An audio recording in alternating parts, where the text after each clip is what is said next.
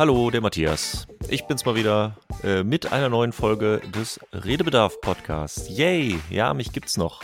Wer hatte es erwartet? Ich hatte es erwartet. Aber ja, es ist äh, doch wieder etwas länger her. Jetzt bin ich doch aus meinem üblichen Rhythmus rausgekommen. Es ist dann doch jetzt mindestens anderthalb Monate her, zumindest die Aufnahme jetzt ist anderthalb Monate nach der letzten Episode. Es ist viel zu lange her. Ich habe mich viel zu lange warten lassen. Äh, ich hoffe, all meine treuen Zuhörer können mir verzeihen. Aber wie dem auch sei, habe ich es wieder geschafft, eine neue Folge aufzunehmen. Und zwar die Episode 6. Ja, sechs sind es schon, ein halbes Jahr läuft dieser Podcast und ich habe vor, weiterzumachen. Aber jetzt, Folge 6 ist es so, habe ich mir wieder einen Gast eingeladen. Und da haben wir zum allerersten Mal einen Wiederholungstäter. Der liebe Dirk ist wieder mal dabei. Hallo Dirk. Hallöchen, schön, dass ich wieder hier sein kann. Hat's dir beim letzten Mal äh, gut gefallen? Sonst wäre ich ja nicht wieder hier. Würde ich ja, mal genau, sagen. da- das wäre so die Überleitung, zu der ich wollte, genau. Nee, es war sehr schön. Äh, Ja. Wir haben einen sehr langen, äh, eine sehr lange Pilotfolge ja gedreht. Ich bin immer noch sehr geehrt, dass ich bei der ersten Folge dabei sein durfte. Da haben wir ja noch äh, ausführlich über das MCU und Endgame und alles gesprochen und ich fand die schön. Es hat mir sehr viel Spaß gemacht und ich habe quasi jeden Tag darauf gewartet, dass du sagst, bitte, bitte, lieber Dirk, komm doch noch mal zum Redebedarf. Das sage ich ja quasi täglich. Das ist nur, man muss sich ja auch äh, die Zeiträume ein bisschen länger halten. Man kann ja nicht jede Woche zusammen aufnehmen oder jeden Monat, weil sonst äh, Nutzt sich das ja ab. Genau, genau. Man braucht ja auch wieder Stoff zum drüber reden und sonst was. Und äh, man könnte theoretisch sogar nochmal eine MCU-Folge machen, finde ich. Stimmt. Weil da sind wir auf keinen Fall fertig geworden. Das war ja alles noch so. Das war ja nur Endgame. Ja. Und das quasi noch nicht mal vollständig. Also Das ist wohl richtig. kommt bestimmt auch nochmal. okay. Ich muss aber sagen, die erste Folge, äh, hier MCU Endgame, auch immer noch eine meiner Lieblingsfolgen von den ganzen Massen an Folgen, die ich bis jetzt habe. Aber auch äh, weiterhin die am meist gehörteste Folge von allen. Ja, ich glaube, das ist bei Pilotfolgen oftmals der Fall. Also es gibt ja diesen sehr, sehr bekannten Kölner Laber-Podcast. Ähm, da ist es auch so, dass die erste Folge die meisten Zuhörer hatte. Von den ganzen dreistelligen Folgen mittlerweile, ne? Ja, schon krass, die sind schon ganz schön weit gekommen. Ja, nicht schlecht, nicht schlecht. Ja, soweit äh, schauen wir mal, ob ich es jemals so weit bringe mit meinem Bestimmt, kleinen Redebedarf. Bestimmt. Wenn du halt einmal im Monat eine Folge rausbringst, dann wird es halt ein bisschen dauern, bis du an die 100 Folgen kommst. Ja, Aber machbar ist es. machbar ist es auf jeden Fall. Ja. Ja, äh, aber ganz kurz wollte ich nur äh, anreißen, dass es, warum es denn eigentlich so lange gedauert hat mit dieser Folge. Denn ähm, es ist ja jetzt nicht das erste Mal, dass wir versuchen, diesen Podcast aufzunehmen. Das ist wohl richtig, ja. Das war äh, fantastisch. Es ist ja jetzt mittlerweile schon vier Wochen her, glaube ich. Ziemlich genau hab vier Wochen, würde ich fast sagen, ja. Ja, ne? Ja. Denn wir waren, äh, ich meine, ihr habt schon gesehen, worum es in dieser Folge geht. Es geht um äh, den lieben äh, Joker. Ach, echt? Und vor vier Wochen haben wir den äh, zum ersten Mal gesehen und wir haben ihn zusammen gesehen. Ja. Äh, und da wollten wir schon damals die Folge aufnehmen. Ja. Allerdings haben wir uns da hingesetzt und äh, es, war, es war sehr spaßig. Wir sind aus diesem Kino rausgekommen äh, und haben uns angeguckt und haben gesagt, boah, da äh, kann man drüber reden. ja, das war, da hat man Redebedarf nach dem Film. Ganz genau. Und äh, es war samstags abends und wir haben gesagt, okay, entweder wir setzen uns jetzt in eine Kneipe mit einem Bierchen und äh, labern bis, äh, keine Ahnung wann, bis wir vom Stuhl kippen und reden darüber.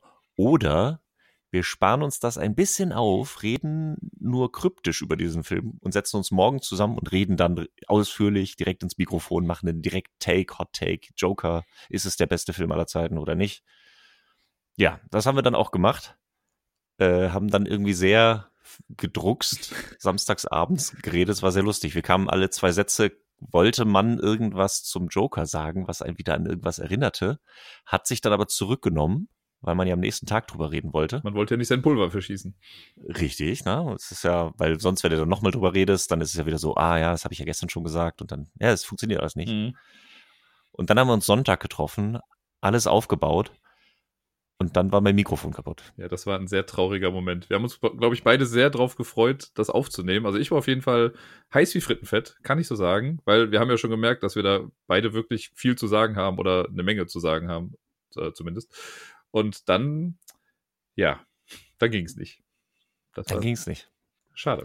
Das war äh, richtig schade. Und dann äh, habe ich das und diese Odyssee, die dann losging, ja, das kann man sich gar nicht vorstellen. Ich habe mir dann gedacht, so nachdem dieses Mikrofon, das hatte ich mir äh, ausgeliehen, das war dann halt Fratze oder ist immer noch Fratze. Man kann es glaube ich nicht reparieren. Das war jetzt auch nicht das Beste. Jedenfalls dachte ich, okay, du hast jetzt mittlerweile so und so viele Folgen aufgenommen, es wird Zeit, kaufst du mal ein richtig eigenes, vernünftiges. Hab ein bisschen recherchiert, hab geguckt und hab ein tolles mir bestellt und hab's mir zur Arbeit liefern lassen was dann aber erstmal nicht ankam. Scheiße. Dann kam irgendwann, ja, ist ja alles zugestellt. Und ich so, okay, nicht wirklich. Hab nachgeguckt, ja, Sendungsverfolgung. Äh, Post sagt, mit einfacher Firmenzustellung äh, gestern Nacht um drei Uhr zugestellt. Und ich dann dachte, okay, nachts um drei ist niemand da. Was soll das sein? Dann habe ich da angerufen, so Leute, was soll das bedeuten? Ja, ist zugestellt worden. Ich sag, ja, aber wohin? Hier ist nichts und nicht nachts um drei. Nee, nee, zurück wieder beim Absender. Ja, super zugestellt. Wie, warum sagt mir das keiner und hier ist nichts passiert und so? Ja, nee. Ich so, ja, warum ist es denn zurückgegangen? Ja, das steht auf dem Paket. Ich sage, ja, cool, aber das habe ich ja nicht hier. Also, warum habt ihr es zurückgeschickt? Ja, das steht auf dem Paket. Ja, okay, aber können Sie mir vielleicht sagen, was denn auf dem Paket steht, warum es zurückgeschickt? Nee, da müssen Sie den Absender fragen. Das musst du erklären. Ich so, ah, okay. Also habe ich dann wieder den Händler angeschrieben, das war dann aber über Zweigstellen, also quasi so wie Amazon Marketplace, aber nicht Amazon Marketplace. Mhm. So dieser eigentliche Händler, von dem ich es bekommen habe, wurde dann von diesem Händler angeschrieben. Der hat dann irgendwann drei Tage später zurückgeantwortet mit, ja, vielen Dank, wir haben Ihre Retoure bekommen. Äh, das Geld wird Ihnen dann wieder gut geschrieben. Ich so, cool, danke, aber eigentlich wollte ich dieses scheiß Mikrofon haben. Äh, und der erste Händler dann auch irgendwann, ja, dann ist ja die Sache jetzt geklärt. Vielen Dank fürs Gespräch und äh, bis zum nächsten Mal. Und äh, dieses ganze E-Mail-Verkehr und Nachtelefonieren und nicht liefern und hat, hast du nicht gesehen, hat alleine drei Wochen gedauert. Das äh, so ein Krampf. Ja. Und jetzt habe ich mir äh, wieder ein Mikrofon ausgeliehen. okay. Das funktioniert, wie man hört. Es funktioniert, es funktioniert. Gott sei Dank ist es auch äh, gut. Es ist sogar von dem gleiche, von der gleichen Person ausgeliehen, von dem ich das letzte Mikrofon ausgeliehen habe, nämlich an äh, von Sebastian, den Host vom ABXO Podcast. Liebe Grüße. Mhm. Treuen Hörern bekannt aus Folge Nummer zwei. Der hat mir sein Mikrofon zur Verfügung gestellt. Und das steht jetzt auch schon wieder ein paar Tage hier, weil die letzten zwei Termine, wo wir aufnehmen wollen, auch schon wieder flach gefallen sind. Ja, das ist auch, dann ist es auch ein bisschen meine Schuld gewesen, weil dann doch irgendwie andere Termine mit da reinkamen. Du warst eingeladen Wie irgendwo. Halt so ist, ne? Ich konnte dann irgendwie nicht. Aber jetzt sind wir ja da. Gott sei Dank, wir haben es dann doch irgendwie geschafft, uns beide an ein Mikrofon zu setzen und Zeit zu haben und es aufzunehmen. Genau. Ich möchte mal sagen, dass das, was du jetzt gerade über die Post erzählt hast, das hätte noch wunderbar in deine letzte Folge gepasst. ja, stimmt. ja, das ist äh, stimmt. Das uh, that really grinds my gears. Ja. Und diesmal richtig. Stimmt. Nicht so ein Softcore-Grinding wie letztes Mal, sondern jetzt richtig. Ja, so ein bisschen. Also war, ich finde es immer noch okay. Ich habe alle meine Dinge runtergebracht. Wobei jetzt gerade, wir haben äh, am Montag einen äh, Montalk-Podcast aufgenommen von, von der Arbeit, Game 2 Montalk. Ich, ihr wisst schon. ich habe ihn gehört, gesehen, wenn es der äh, war. Über, den, über das Thema Hype, genau. Ja, genau. Und da fiel mir auch, während ich da so drüber geredet habe, fiel mir auch auf, ähm, ja, da könnte ich auch ein bisschen ranten, ja. wenn man mich lassen würde. Das hat man ein bisschen gemerkt, finde ich. Ja, ist ganz lustig. Es gab so ein, zwei Meldungen per WhatsApp. So, ah, ist ganz lustig, dich ranten zu sehen. Ich so, ja, es war jetzt nicht wirklich rant. So, nee, nee, aber man weiß, was bei dir dahinter ja. steckt. Dann merkt man das so. Ich so, ja, ja. Ich habe mich noch im Zaum gehalten, hoffe ich. Aber das wäre wahrscheinlich alles noch für eine weitere Folge vom Redebedarf. Die äh, Anti-Hype-Folge. Die Anti-Hype-Folge, ja. Da hätte ich auch was zu sagen. Ah, okay. Ja. Ja, wenn ich einen Gesprächspartner habe, dann ist das schon wieder eine ganz andere Geschichte. Ja, aber ja, Hype und Trailer und Vorfreude und hast du nicht gesehen. Ist auch so ein sehr spannendes Thema. Ist sogar recht relevant, was diesen Film angeht, möchte ich mhm. sagen, oder das heutige Thema. Smooth. Smooth, ne? Ja, danke. ähm, denn der Trailer vom Joker-Film hat ja auch ein bisschen anderes Bild gezeichnet, als der Film eigentlich war. Stimmt. Möchte jetzt nicht sagen schlechter oder besser, aber auf jeden Fall anders. Ja, das ist richtig. Ich fand generell hat der Trailer also als man gehört hatte, es gibt einen neuen Joker-Film, ich glaube, da hatten viele schon ein gewisses Bild einfach im Kopf, weil der Joker ja schon ein äh, präsenter Teil der Popkultur ist. Und ja. das, was man dann gesehen hat erstmal, war halt einfach auch schon mal was anderes. Und da haben ja auch viele dann erstmal gedacht, uh, not my Joker. aber man hatte so ein bisschen Benefit of the Doubt, ne? weil irgendwie war, alles stimmte ja irgendwie, ne? Regisseur, Schauspieler, alles stand unter einem guten Stern und man hat sich dann gedacht, okay, vielleicht wird es ja irgendwie ganz gut. Aber man wusste, das wird nicht so eine klassische Comic-Verfilmung. Richtig. Richtig. Und das ist ja, also sowohl hat der Trailer hat ein anderes Bild vom Film geliefert, als auch die Vorstellung von vornherein schon ein bisschen auf den Kopf gestellt. Wenn man mir folgen kann. Ja, so ein bisschen. Also ich glaube, ich weiß, was du sagen möchtest. Es ist natürlich ein, es hat ein bisschen anderes Bild gezeichnet als der popkulturelle Allgemeinbild der Figur. Genau. Grammatikalisch nicht ganz korrekt, aber ihr wisst, was ich sagen will. Ja, das stimmt.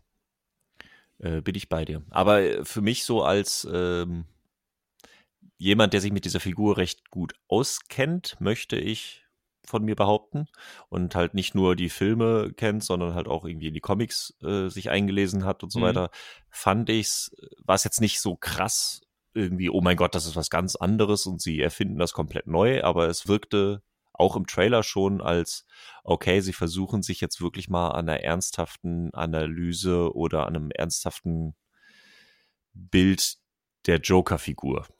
Das war jetzt nicht so eins, oh mein Gott, das habe ich noch nie gesehen, sondern okay, sie versuchen es mal auf die Leinwand zu bannen. Mhm. Ja, und einen ernstzunehmenden Film daraus zu machen, auf jeden Fall. Richtig, richtig. Was ja schon mal ein komisches Konzept ist. äh, richtig, äh, finde ich ganz interessant. Ähm, das äh, nutze ich mal ganz kurz, um noch einen kurzen Sidestep zu machen, bevor wir reinspringen. Mhm. Äh, denn ich habe, was äh, bestimmt nicht viele von mir wissen, aber ich habe mal eine Zeit lang äh, Radio gemacht. Also was? das ist nicht mein, dieser Podcast ist nicht das erste Mal, dass ich mich in der äh, Sprechaudio-Aufnahmekunst äh, be, be, wie heißt das, versuche. Daher die Professionalität. Hm. Oh ja, vielen Dank. Ja. Ähm, naja, äh, gleich, ich will nicht zu viel versprechen, man hört ja gleich was. Äh, denn ich habe damals einen Radiobeitrag gemacht. Ich habe da vor allen Dingen für den Kölner, ähm, Kölner Lokalfunk äh, gearbeitet und da gab es die wunderbare Magazinsendung Hörens. Ich glaube, die gibt es auch immer noch. Und da habe ich äh, einzelne Beiträge gemacht und das war zu der Zeit, als ich meine The Dark Knight rauskam. Also es müsste so 2008, 2009 gewesen sein. Mhm. Da bin ich so das erste Mal richtig drauf gekommen, dass Batman viel hat. Da war ich sehr viel am Comic lesen und da ist mir dann auch zum ersten Mal aufgefallen, was für ein interessanter und tiefgängiger Charakter der Joker eigentlich ist. Okay.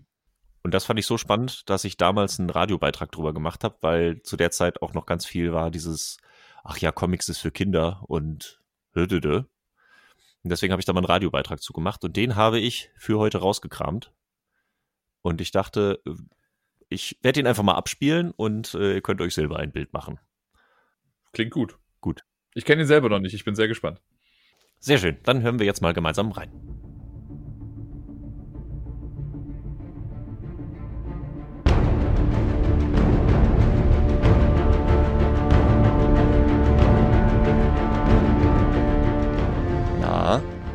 Kennen Sie diese Musik?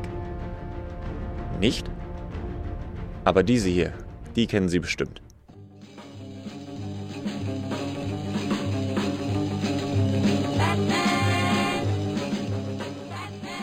Richtig.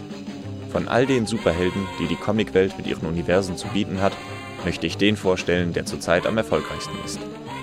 Batman. Aber fangen wir am Anfang an. Woher kommt Batman? Erschaffen wurde er 1939 aus einer Zusammenarbeit der Zeichner Bill Finger und Bob Kane. Gemeinsam hatten sie die Idee von einem Superhelden, der eigentlich keiner ist. Denn Batman verfügt über keinerlei Superkräfte. Er ist ein ganz normaler Mensch, der durch seine Einstellung und seine Ausrüstung zum Helden wird. Dadurch allein unterscheidet er sich schon stark vom Großteil der Superhelden da er sich selbst dazu entschieden hat, die Welt zu verändern und nicht in diese Rolle gezwungen oder geboren wurde. Der Weg von Batmans alter Ego Bruce Wayne zum Helden begann im Alter von acht Jahren, als er mit ansieht, wie seine Eltern von einem Straßenräuber ermordet werden. Von da an wird er von seinem Butler Alfred großgezogen und schwört, dass er seine Heimatstadt Gotham City von Verbrechern säubern wird. Er trainiert und studiert auf der ganzen Welt, gibt sich nach seiner Rückkehr den Namen Batman und entwirft ein entsprechendes Kostüm. Die Fledermaus wird sein Zeichen. da er denkt, dass Kriminelle, die von Natur aus ein feiges und abergläubisches Pack sind, dadurch in Angst und Schrecken versetzt werden. Von Anfang an waren ihm aber zwei Dinge klar.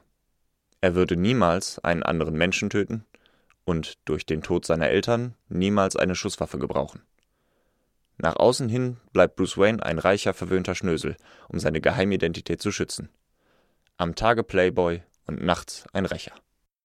Das ist das Grundkonstrukt, auf dem jede Batman-Story aufbaut.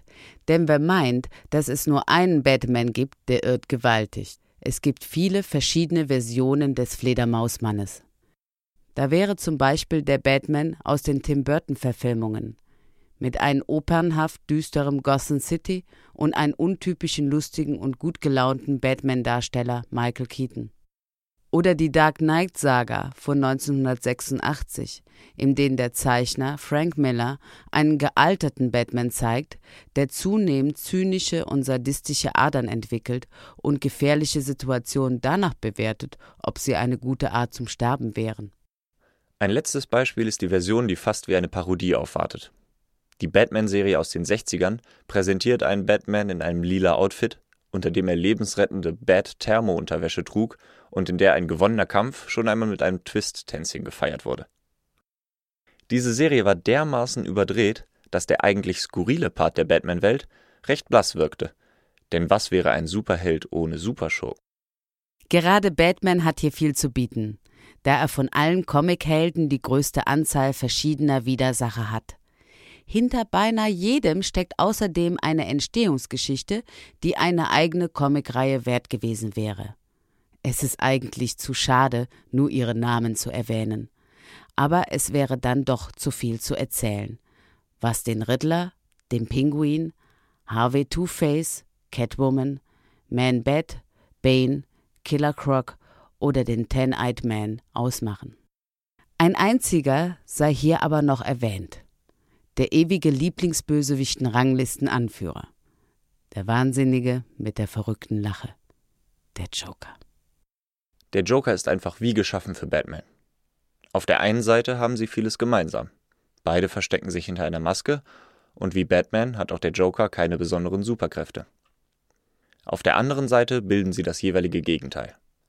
Während der eine für Recht und Ordnung in der Welt kämpft, will der andere sie nur im Chaos versinken sehen. Joker bleibt der Erzfeind von Batman. Und noch nie wurde er dermaßen auf den Punkt dargestellt wie im neuesten Batman-Film The Dark Knight. Kein Wunder also, dass er derzeit alle Rekorde bricht. Wer ihn immer noch nicht gesehen hat, sollte sich also schleunigst ins Kino begeben, um einen selten so düsteren Batman im Kampf um Gotham City zu beobachten. Ich glaube, allein das letzte Beispiel, der aktuelle Film, ist Beweis genug, dass Comics nicht nur Kinderkram sind. Und das war nur ein Superheld. Von den zig anderen, die täglich durch die Gegend fliegen, Morde vereiteln, Bankräuber festnehmen, Geiseln befreien und die Welt retten, will ich gar nicht erst anfangen. Ja. Okay. Ein Kind einer etwas anderen Zeit, aber äh, grundsätzlich stehe ich immer noch dahinter. Ja, doch, kann man auch. Fand ich äh, einen sehr sympathischen Beitrag. Danke, danke. Äh, ja, die, die, Grüße gehen noch an, raus an die liebe Kerstin, die mir damals geholfen hat beim Einsprechen. Ja, doch, doch. Um, äh, ich glaube, wer keine Ahnung hat von Superhelden und noch nie irgendwas gehört hat, hat jetzt immer noch keine Ahnung. Ähm, aber grundsätzlich ist alles drin, was äh, man so sagen muss, wenn man ungefähr fünf Minuten Zeit hat, um über Batman und den Joker zu reden. Ja, doch. Ich fand, äh, ja, so für so einen ganz kleinen Crashkurs hat es gereicht. Ja, ja. Äh, ich, äh, gut, ähm, ein bisschen peinlich berührt, aber egal. Lass uns schnell weitermachen. Denn, äh, ja, wie komme ich von da aus rüber? Ich finde, ähm, richtig, der eine Punkt auf jeden Fall, äh, den ich ja, glaube ich, rausgestellt habe, ist, dass der Joker äh, schon der wichtigste Bösewicht ist für Batman und das ist, äh, glaube ich, auch unbestritten. Ja. Also es gibt ein paar Leute, die irgendwie nah rankommen und hier und da mal wichtig werden und vielleicht in Einzelaspekten auch mal bessere Geschichten slash Comics hervorgerufen haben. Würde jetzt mal hier Bane in den Raum werfen mit der Nightfall-Trilogie oder Rasal Ghul. Hush. Rasal Ghul auch, äh, oh ja, auch sehr viel Geschichte dahinter, ja. Der kommt, ja. Äh, oh ja. da kann man auch, da könnt ihr auch einen Podcast drüber machen. Gut, äh, aber wir machen jetzt einen Podcast über den Joker und äh, der Mhm. ist in so vielen Hinsichten der beste Widersacher. Was ich damals schon alles in diesem Beitrag reinbringen wollte, aber ich wusste, das wird zu lang. Also da hatte ich wirklich Redebedarf, aber ich wusste, okay, das darf nicht länger als fünf Minuten sein, so ungefähr.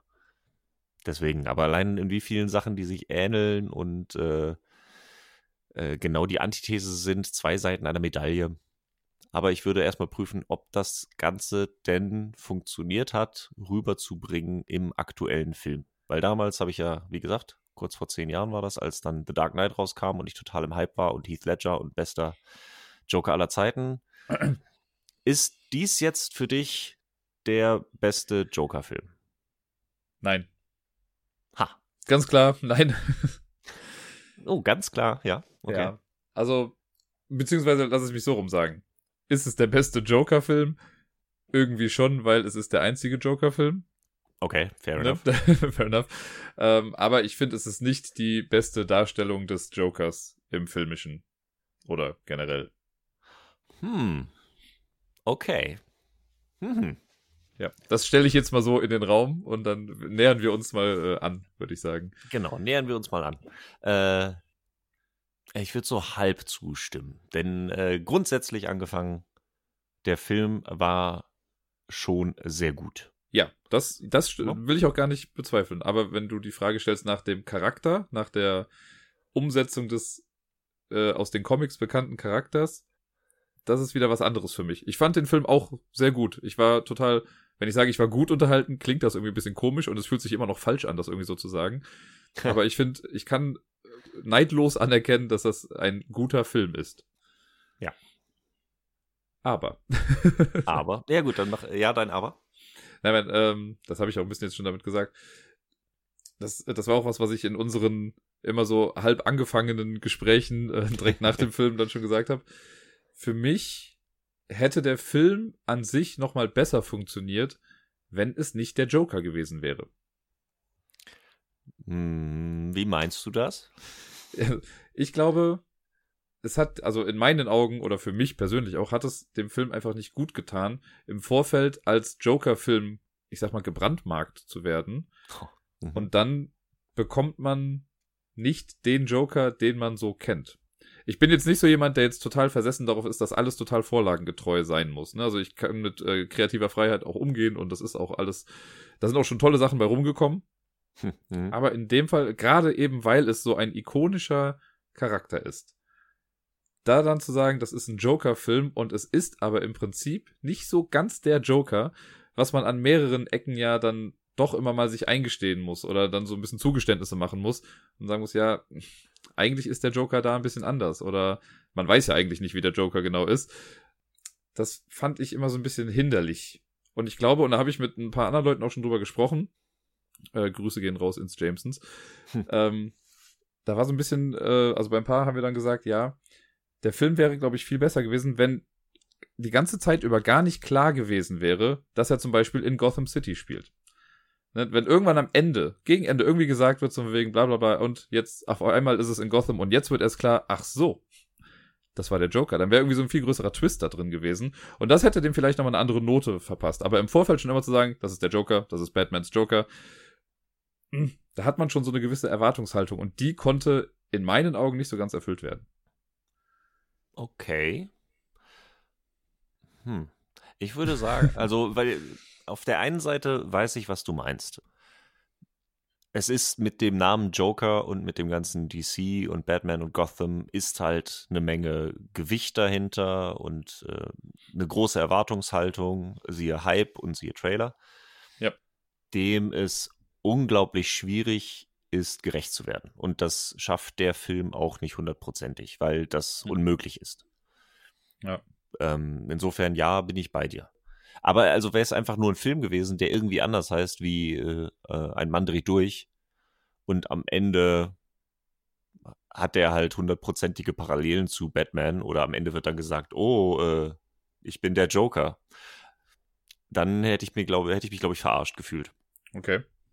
Weil dann machst du es auch ähm, so hinterrücks und dann versuchst du alle Lorbeeren einzuheimsen, ohne dich dieser Rolle zu stellen. Weißt du, dann kannst du am Ende immer sagen, ja, ja, das war ja nur, ne, verstehst du, war nur ein Gag, aber ansonsten, das hätte dem, den Film als solchen vielleicht besser gemacht, weil keine Erwartungshaltung dabei gewesen wäre und er mehr auf den eigenen zwei Beinen gestanden hätte. Ich glaube aber dadurch, äh, so gibt er halt dem ganzen Comic-Joker-Batman-Aspekt. Ähm, kriegt der nochmal ein anderes Level, kriegt der auch nochmal eine andere Betrachtungsweise. Ja.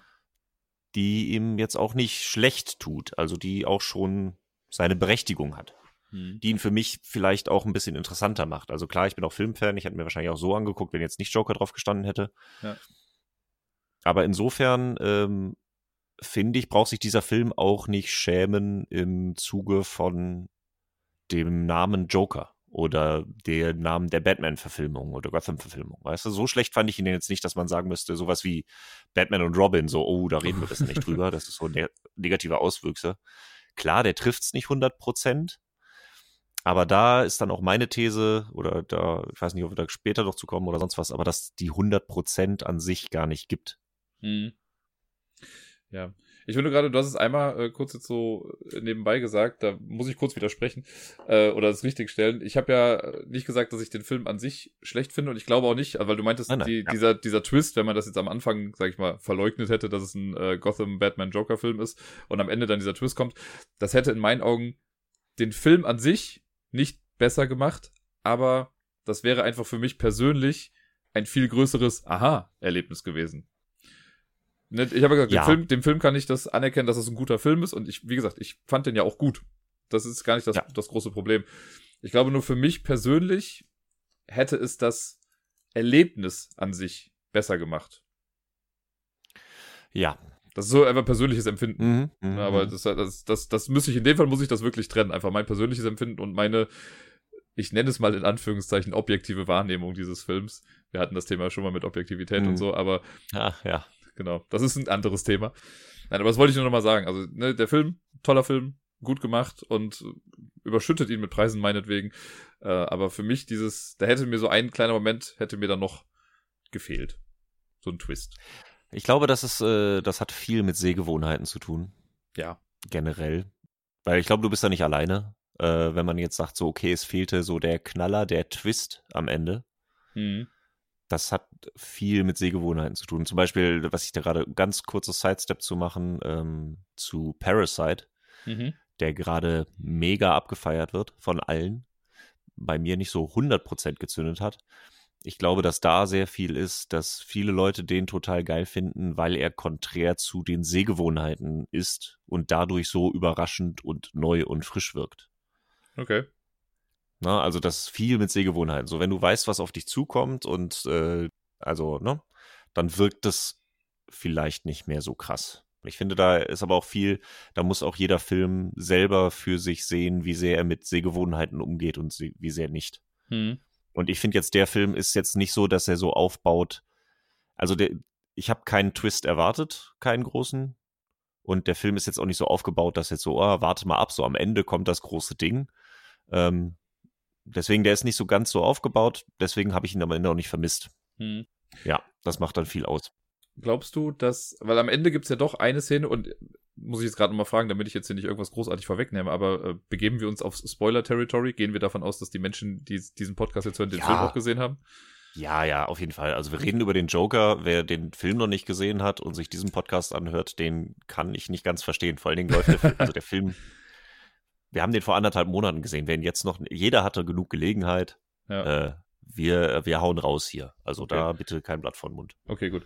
Weil am Ende des Films, und es ist quasi wirklich am Ende des Films, gibt's ja eine Szene, die dann ja wirklich, sage ich mal, den ganzen Film, diese Vorgeschichte von dem Joker von Arthur Fleck mit dem Batman-Mythos unweigerlich verbindet. Und zwar die Szene nach dem Theater, Kino, was auch Ja. immer, äh, was es jetzt da war, äh, in der in der Gasse mit dem Mord und so. Und ich finde, also meiner Meinung nach hätte es die Szene nicht gebraucht. Ah, danke, ganz genau. Genau. Ja. Und ich finde, das haben die halt mit reingebracht, um irgendwie dann nochmal auf Biegen und Brechen zu sagen, Leute, Batman, Verbindung, seht ihr, ne? Batmans Eltern wurden noch getötet und irgendwie hat der Joker damit was zu tun. Und ich finde, das ist so ein, also ich habe kein besseres Wort dafür, aber ich habe das Gefühl, die wollten das mit reinbringen, um noch so eine Art Dampfhammer-Twist mit reinzubringen. Also für den letzten Deppen, der es noch nicht verstanden hat. Ne, wie die Freundin von dem Ja. Typen, der, der hinter uns saß im Kino. Die ist nicht verstanden. Die ist nicht Den hatte verstanden. ich schon wieder ganz vergessen. Ja. ne, dass es einer dann absolut nicht verstanden hat, wo man dann noch sagen kann, ja, aber jetzt ist ganz klar, dass die Origin Story vom Joker mit der Origin Story vom Batman verbunden ist. Und das Ja. hätte es nicht gebraucht. Da hätte es vielleicht Ja. noch kurz gereicht, wie der eine Typ sich aber umgedreht hätte und den hinterhergegangen ist. Aber meines Erachtens nach hätte man noch nicht mal diesen ganzen, also noch nicht mal sehen müssen, wie Familie Wayne aus dem, da rauskommt und da langläuft.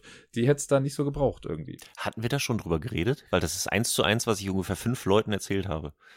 Ähm, ich weiß, dass ich mit äh, dem Bayer, der ja auch schon mal hier im Podcast war, dass ich mit Hm. dem darüber gesprochen habe. Ich weiß nicht, ob wir an dem Abend darüber geredet haben.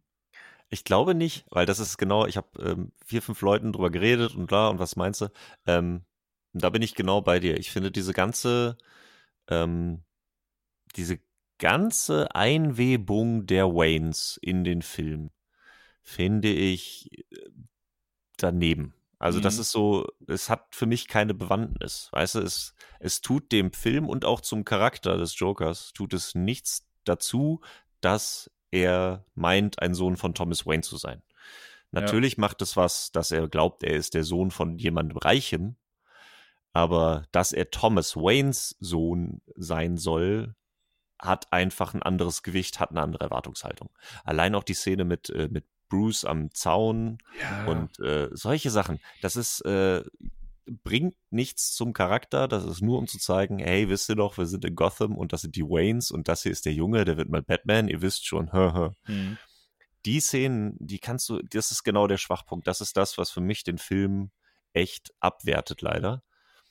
Ähm, und ja, gerade das, was du auch meintest, diese Schlussszene. Ich habe das einigen Leuten gesagt. Für mich als äh, Typen, der Comics liest und weiß und in der Materie drin ist, hätte es für mich gereicht, wenn du einen Kameraüberflug hättest von dem Kino vorbei, wo einfach nur steht The Gay Blade of Zorro Ja. weil da weiß ich schon so, alles klar, das ist der Film und wir wissen Bescheid und okay, alles klar. Wenn du sie dann noch zeigen willst, wie sie aus dem Kino rauskommen und ein Typ ihnen hinterher schaut und dann losgeht, okay, da denke ich mir schon so gut, wir haben es kapiert. Ja. Vielen Dank. Aber dann geht's noch mal in die Gasse rein und dann siehst du noch diesen Mord an den Eltern und ich denke mir, das hat's nicht gebraucht. So, es geht bei dem Film geht's doch um Joker, es geht doch um Arthur Fleck, es geht doch um Joaquin Phoenix da drüben. Warum zum Teufel sehen wir dann jetzt die Origin von Batman? Ja. Das fand ich auch Und daneben. noch schlimmer, ganz schlimm finde ich dann wirklich, weil im Schlussmonolog, der Epilog des Films, der Joker hat sich quasi selber gefunden, in Anführungszeichen, sitzt auf dem Stuhl und dann gibt's noch mal einen Schnitt zurück in die Gasse. Das denke ich so, warum? Also es geht Mhm. doch, es geht doch um den Joker. Wir sind beim Sch die Schlussnote des Films und ihr müsst noch mal zurück in die Gasse zu Batman schneiden. Es hat keinerlei Bewandtnis. Das hat nichts mit dem Joker zu tun. Das ist nur, damit ihr sagen könnt, haha, Batman. Genau, das, aber Ja. das sind wirklich die, äh, diese paar Szenen sind das, was den Film für mich echt um einen vollen Punkt schlechter gemacht hat. Gehe ich auch voll mit. Also habe ich ja gesagt, ich fand das ah, irgendwie auch konstruiert und ein Stück weit hat das, also auch wenn das, jetzt ist das wieder mit Vorlagentreue und sowas, Ja. aber ich finde diese Einbindung der Waynes und vor allen Dingen die Einbindung auch von diesem Bruce Wayne stellt einfach noch so viel weitere Fragen, weil da jetzt einfach so ein Genau. riesiger Altersunterschied auf einmal auch zwischen den beiden herrscht und ich zumindest mit meinem, jetzt muss ich ja sagen, ich bin bei weitem nicht so bewandert in dem ganzen äh, Joker-Batman-Mythos, wie du das bist, aber die sind ja irgendwie, sag ich mal, halbwegs gleich alt. Lass da mal ein paar Jahre Unterschied sein. Aber das, was jetzt da quasi zwischen den beiden liegt, ist ja schon mal ganz anders. Das heißt, wenn der kleine Bruce dann mal Batman ist, dann ist Joker ja schon ein alter Opa. Richtig. Also das, äh, das habe ich auch überhaupt nicht verstanden. Da sind ja locker in dem Film jetzt 20 Jahre Unterschied oder so.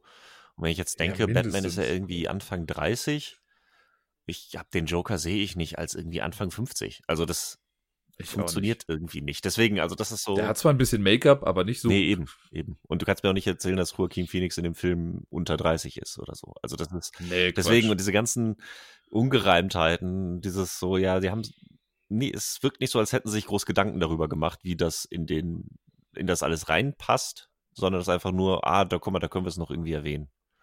Ja. Ich habe so ein bisschen das Gefühl gehabt, als ich im Nachgang nochmal drüber nachgedacht habe, es wird wahrscheinlich nicht so gewesen sein, aber es fühlte sich für mich so ein bisschen so an, als hätten die den ganzen Joker-Film schon fertig gehabt mit, ich sag mal, die ganze Plotline, dass er denkt, er wäre der Sohn von einem reichen Milliardär und sonst irgendwie. Mhm. Und dass sie erst im Nachgang irgendwann gedacht haben, ey, Moment mal, voll die smarte Idee. Wir sagen einfach dieser Milliardär, das ist, das ist Wayne. Und so packen wir das alles zusammen. Wow. Dass das gar nicht so in der Entwicklungsstehung, also in der Entwicklungsentstehung irgendwie so schon gesagt wurde von Anfang an, sondern dass das erst so ein Afterthought war, den die vielleicht dann noch mit reingenommen mhm. haben. Ist jetzt wirklich nur in den Raum gestellt und vielleicht war es auch anders und ich unterstelle das jetzt einfach mal, aber so fühlte es sich für mich an. Ja, kann ich, würde ich so unterschreiben, weil ich glaube, das ist auch wieder, das ist, es riecht so sehr nach so einer Produzenten-Executive-Entscheidung von hinterher. So, ähm, ja, ihr ja, habt genau. ein cooles Skript und eine coole Idee und ja, ja, Joker-Entwicklung, aber der Zuschauer wird nicht verstehen, dass das der Joker aus dem Batman-Universum ist. Da müssen wir noch was machen und ja. Schub musst du dann irgendwie Wayne reinbringen und sonst was. Da reicht's nicht, wenn der am Anfang interviewt wird oder so. Nein, nein, das muss dann auch in die Story rein, weil das versteht der normale Zuschauer nicht. Und das ist so dieses, die Audience nicht ganz für voll nehmen. Ja. Hm. Ich weiß noch, du hattest, äh, da hatten, das war so eine Sache, über die wir noch gesprochen hatten, aber auch nur so angedeutet wie alles. Ähm, es gab diese eine Szene im Zug, wo er irgendwie so ein Foto von Thomas Wayne noch irgendwie aus so einem Zeitungsartikel, wo er sowas ausgerissen hatte und hinten drauf stand ja noch irgendwie was. Hm. Ähm, da weiß ich noch, dass du das auch sehr schlimm fandst. Und ich in dem Moment eigentlich nicht, aber als du es dann gesagt hast, dachte ich auch so, ja, du hast recht, es ist auch wieder so bescheuert. Ich glaube, das war doch irgendwie die Notiz der Mutter hinten auf dem Foto oder irgendwie sowas. War doch oh, irgendwie was zusammen, aber ja, irgendwas war da. Ich weiß noch, dass wir da beide da saßen, aber ja, es ist deswegen, das sind so Sachen, wenn, wenn du so Kleinigkeiten hast in einem Film, der dir ja an sich eigentlich in Anführungszeichen Spaß macht, was mhm. komischer Spaß, aber wenn du dann so Sachen hast, die dich dann stolpern lassen und du dir denkst, ah, das finde ich dann halt schade. Ne, wenn du so ein, ja, mich reißt sowas ja, halt auch der mal Train raus. of Thought. Ja, genau. Das ist, da war man so schon im Fluss irgendwie und dann kommt sowas und man denkt sich, ach, jetzt bringen die das noch mit rein. Und das finde ich, find ich halt schade. Richtig. Ja, wirklich schade. Also deswegen, das ist, ähm, vor allen Dingen ist es auch so ein Film, irgendwie, der kann nicht groß durch Fortsetzungen kaputt gemacht werden oder sonst irgendwas. Das ist so schön ein Ding, der eigentlich komplett für sich alleine stehen kann. Ja. Und dann müssen sie da noch irgendwie sowas reindrücken. Das ist echt schade. Also das, äh, ja. Ja. Ja, aber jetzt haben wir leider, jetzt haben wir so angefangen und haben über die schlechten Seiten dieses Films geredet. Es, äh, es soll ja gar nicht, wir haben ja schon betont, dass wir diesen Film an sich sehr gut finden. Ja. Genau, das unterschreibe ich jederzeit. Ich habe, äh, ich bin gut unterhalten aus dem Film rausgegangen. gut unterhalten, ja. Genau. Auch wenn es äh, schwierig war, nach dem Film selbst zu lachen oder lachen zu hören. Das, dieses Gefühl, allein dafür hat dieser Film echt äh, einiges an Credit verdient und einen Platz in der Top 5 dieses Jahres. Äh, das war so lustig, aus dem Kino rauszukommen und einfach nur Leute lachen hören oder sich selber lachen hören das fühlte sich so falsch an. Ja. Das man hat sich so dreckig gefühlt irgendwie. Ja, irgendwie, das ist, wenn man da einfach anderthalb Stunden oder wie lange der Film geht, dieses Lachen vom Joker hört. Was ja wirklich auch einfach, und da, ich glaube, da kommen wir dann zu dem, dem Hauptding, dass er einfach Joaquin Phoenix definitiv einfach das Highlight dieses Films ist. Diese ja. Performance ist einfach, das ist richtig, richtig gut. Und allen voran das Lachen. Also diese, ich habe mal drüber nachgedacht, diese drei, vier verschiedene Arten zu lachen, die er hat. Hm. Und die alle unangenehm sind. Und Lachen ist ja eigentlich was Nettes, was Befreiendes, was Schönes. Und er schafft es in dieser kurzen Laufzeit, seine Einstellung zu diesem schönen Ding so zu verändern, dass ich mich echt schlecht gefühlt habe beim Lachen danach. Aber es war fantastisch. Ja, ich fand, also es gab, ich glaube, relativ zu Beginn des Films ist es ja, wo er im Bus sitzt und der kleine Junge vor ihm ist und ja. der bespaßt ihn ja so ein bisschen und fängt dann an zu lachen. Und im ersten Moment, wo die, die Mutter ihn dann ja so anmacht, dann bricht er ja auch in dieses Lachen irgendwie aus. Und da hat das erstmal noch so, also dann findet man das ja noch irgendwie lustig, auch so ein Stück weit. Und dann gibt er ihr diese Karte. Ja. Und ich finde diese Karte, die fand ich genial. Ne, einfach so dieses, wo dann draufsteht, ja, I'm sorry, I don't mean to offend you, äh, und wo er dann davon spricht, dass das halt seine Condition ist. Und irgendwie in dem Moment, wo dann klar, schon klar ist, er hat eine Karte, auf der das draufsteht, und das ist irgendwie wirklich was Krankhaftes, weil das wurde, glaube ich, bis zu dem Zeitpunkt ja auch noch gar nicht thematisiert in dem Film, dass das mit seiner Krankheit zusammenhängt, dieses Lachen. Ja. Ähm, ab dem Zeitpunkt weißt du ja, okay, wenn der lacht, dann ist das einfach sein, seine Krankheit.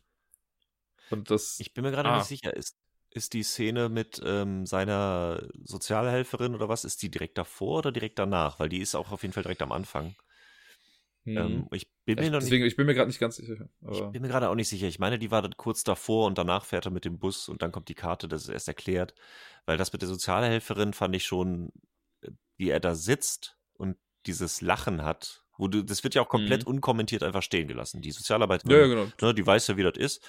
Und er sitzt einfach nur da und lacht, aber du siehst in seinen Augen, dass das kein fröhliches Lachen ist, sondern er Mhm. unter diesem Lachen leidet.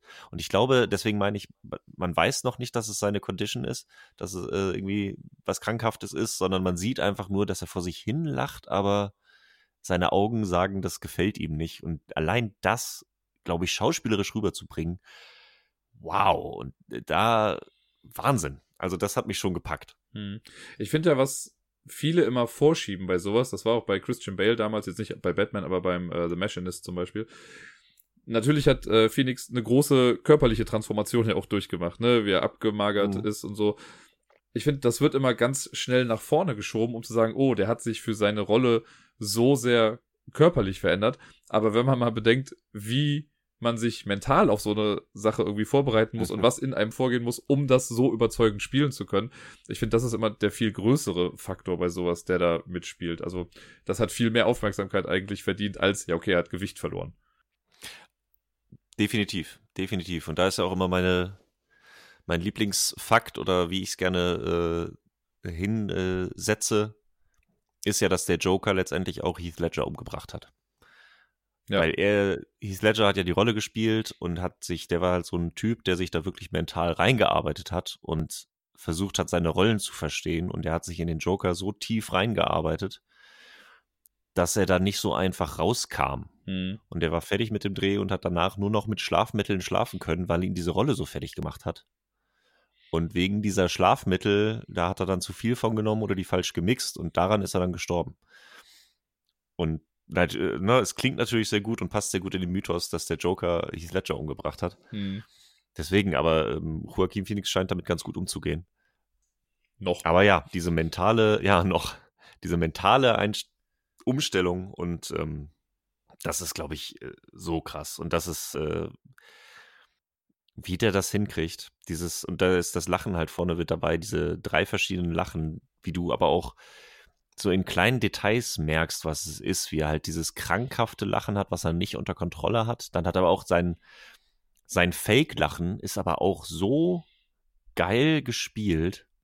Das ist mir am, am ehesten aufgefallen in dieser einen Szene, wo er äh, noch in seiner Umkleidekabine ist Ja. mit seinen, ich nenne sie jetzt mal seine Buddies, äh, und dann wird er ja zum Chef gerufen irgendwie und während er rausgeht, lacht er ja dann halt total und irgendwie in einer Millisekunde hört er einfach auf zu lachen und man merkt ihm sofort an, das war alles null ernst. Also der hat einfach nur fake-mäßig da einen rausgehauen und das war auch so glaubwürdig und so greifbar einfach. Wie er das einfach, du, wie es was Mechanisches hat. Ja. Das ist, er lacht nicht mit dem Gesicht, er lacht nicht mit den Augen, er lacht einfach nur, um diesen Klang rüberzubringen. Ja. Und das, äh, das hat er da, genau, die Szene kommt mir auch immer direkt in den Kopf. Was mir auch in den Kopf kommt, ist, wenn er beim im Comedy Club sitzt Mhm. und sich Notizen macht. Und da dieses Lachen. Und da ist mir, die, die Szene habe ich vorhin nochmal im Trailer auch gesehen, da ist mir nochmal bewusst geworden, wie viel davon auch einfach im Timing liegt Ja. wie das einfach dieses, diese kurzen Pausen oder einfach nur, er, er lacht halt ein bisschen off. Du hast alle lachen und er lacht einen Tacken zu spät oder einen Tacken zu früh oder einen Tacken zu laut an der falschen Stelle. So, du Mhm. kannst nicht genau den Finger drauflegen. Und das ist genau dieses, ähm, äh, im Englischen heißt es unnerving. Mhm. Dieses, ah, du kriegst irgendwie das Gefühl, du weißt es nicht genau, es verunsichert dich. Und ich glaube, das ist so auch viel ist darin begründet, irgendwie, wie die Welt auf ihn reagiert und die Leute um ihn rum. Ja. Weil es so, er lacht halt, ähm, er beschäftigt Falsch. sich damit. er lacht irgendwie falsch. Also Richtig. wenn man das mal so blöd sagt. Und ich glaube, das ist, ähm, ich weiß nicht, ich glaube, jeder von uns hat ja so ein bisschen OCD in sich. Und jeder von uns hat so die Vorstellung in sich, wie man halt lacht, wann man denn lacht und sowas. Und genau das, was du meintest in dieser Szene im Comedy Club, alle sind schon fertig mit dem Lachen und er fängt dann irgendwie gerade erst an damit oder halt ist so ein bisschen versetzt und man denkt sich immer, bleib doch im Takt, bleib doch einfach im Takt, lach doch mit den anderen. Ja. Es wirkt halt so, ähm, er ist, er will ja Comedian werden, was ich ja auch ja. wunder, wunderschön finde. Und in seinem Notizbuch, und er, er, schreibt sich alles und er lernt die ganze Zeit und will ja Comedian werden. Hm. Und ich finde, er lacht halt so, als dass er den, das Handwerk des Lachens versteht. Also er weiß, wie ein Lachen klingen sollte. Er weiß, was lustig ist, was Witze sind. Er studiert das. Ne? Er schreibt seine, seine, ähm, seine Notizen, schreibt sein Buch voll. Ne? Witze über Sex sind immer lustig oder was er da alles schreibt. Ja, genau. Er kennt die Mechaniken dahinter, aber er versteht es nicht. Er fühlt es nicht. Er, er versteht den, also er fühlt den Witz nicht. He doesn't get the joke. Ja. Aber er weiß, er weiß, dass es lustig sein sollte. Also die Gesellschaft findet es lustig und das ist der Punkt, wo alle lachen sollten. Deswegen sollte ich hier auch lachen, weil sonst gehöre ich nicht dazu. Ich muss schon dazugehören und ich will die Leute ja auch zum Lachen bringen, also muss es das sein. Aber er versteht den Joke halt eigentlich nicht und er kann darüber nicht lachen, weil es in seinem, seinem Kopf keinen Sinn macht. Ja. Was es natürlich dann auch so schwierig macht, wenn er auf die Bühne geht, weil er versucht dann mechanisch die Sachen zu erzählen, die lustig sind, die auf dem Papier lustig sind. Aber wenn du sie halt nicht rüberbringen kannst, bringt das alles nichts. Ja. Und das kriegt er alles so gut rübergebracht. Das ist Wahnsinn.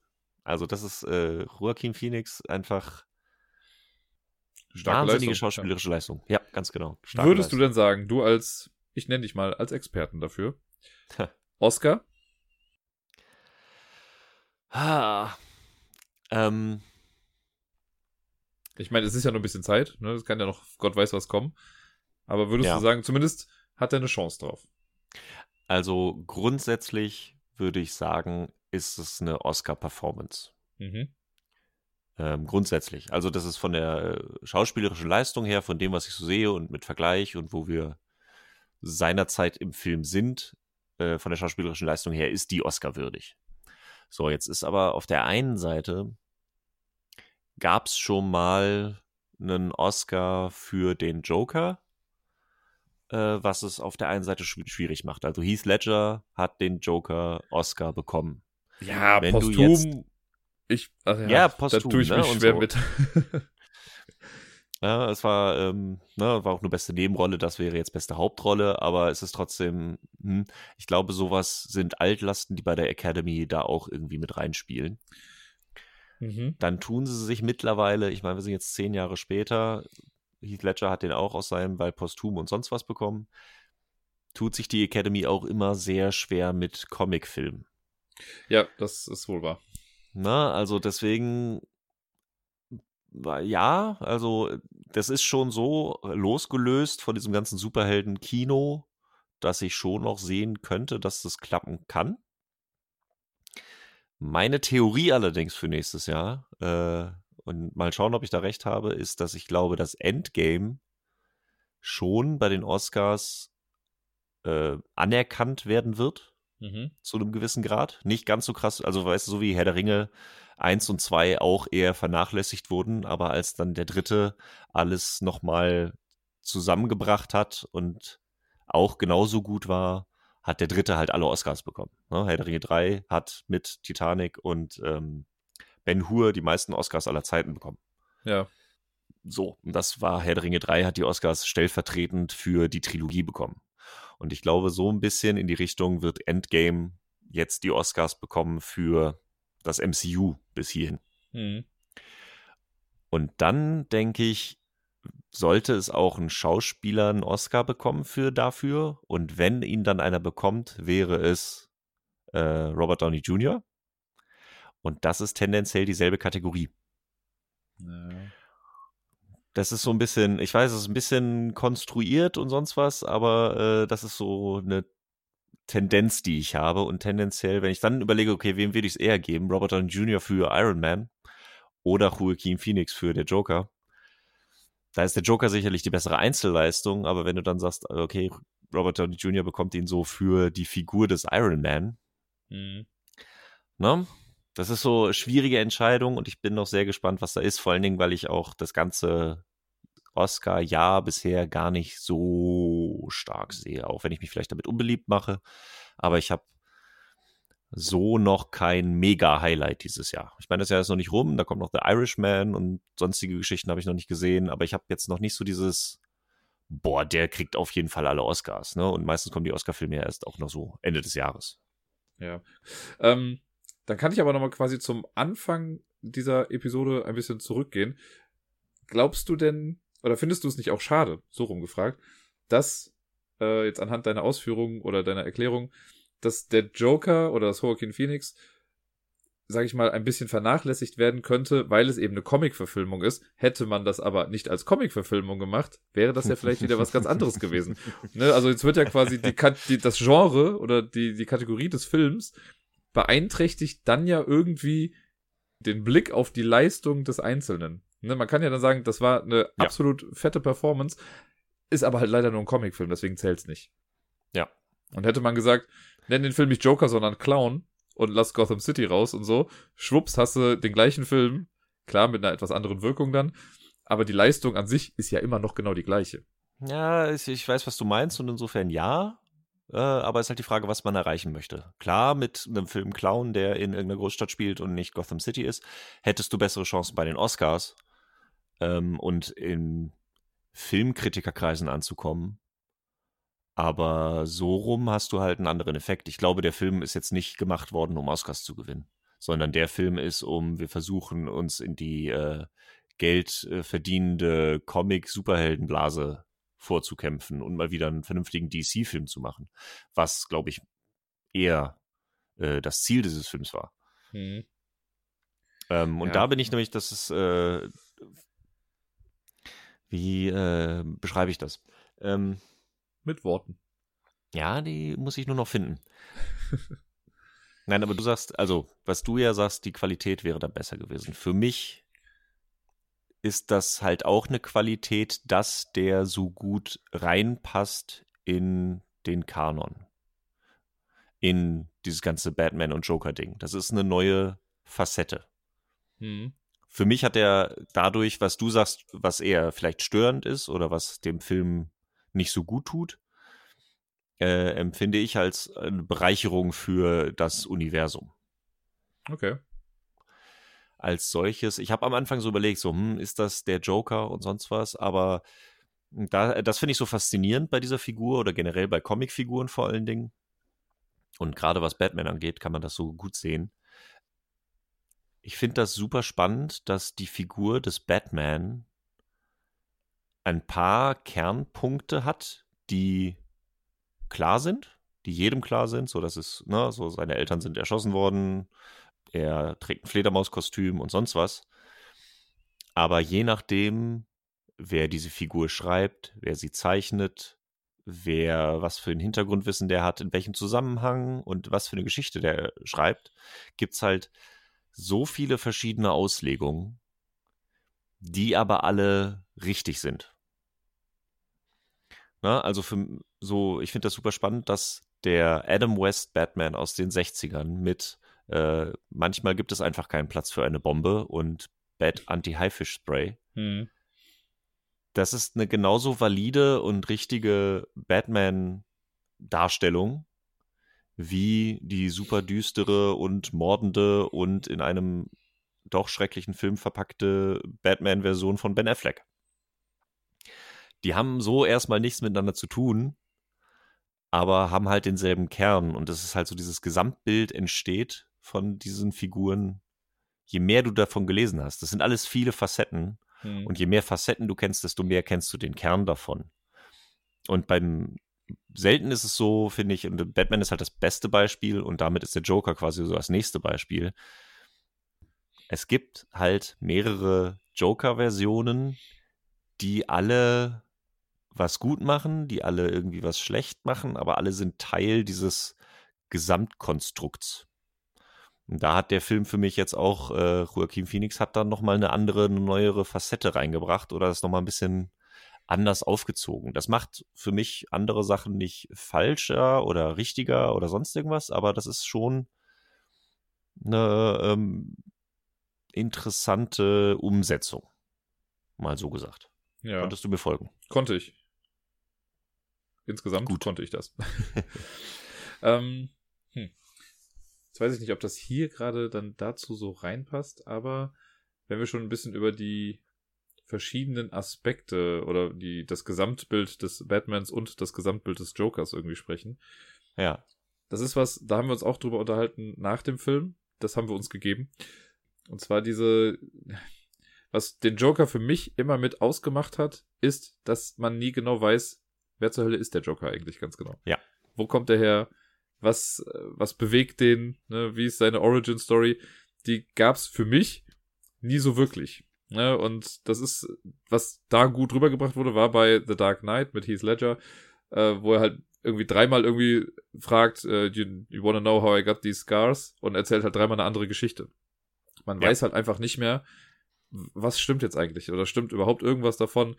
Und deswegen funktioniert der Joker für mich aber auch so gut, weil der ist einfach ein großes Fragezeichen. Richtig. Und dann finde ich es halt schade, ich reite da heute ein bisschen drauf rum, dass es halt nur mal ein Joker-Film ist. Äh, Und mit dem Joker-Film wird das halt so ein bisschen auch wieder entmystifiziert. Also man versucht da so eine Origin-Story reinzubringen für einen Charakter, der sie eigentlich nicht braucht oder die eher sogar noch was kaputt macht, wenn man ihm eine Origin-Story gibt.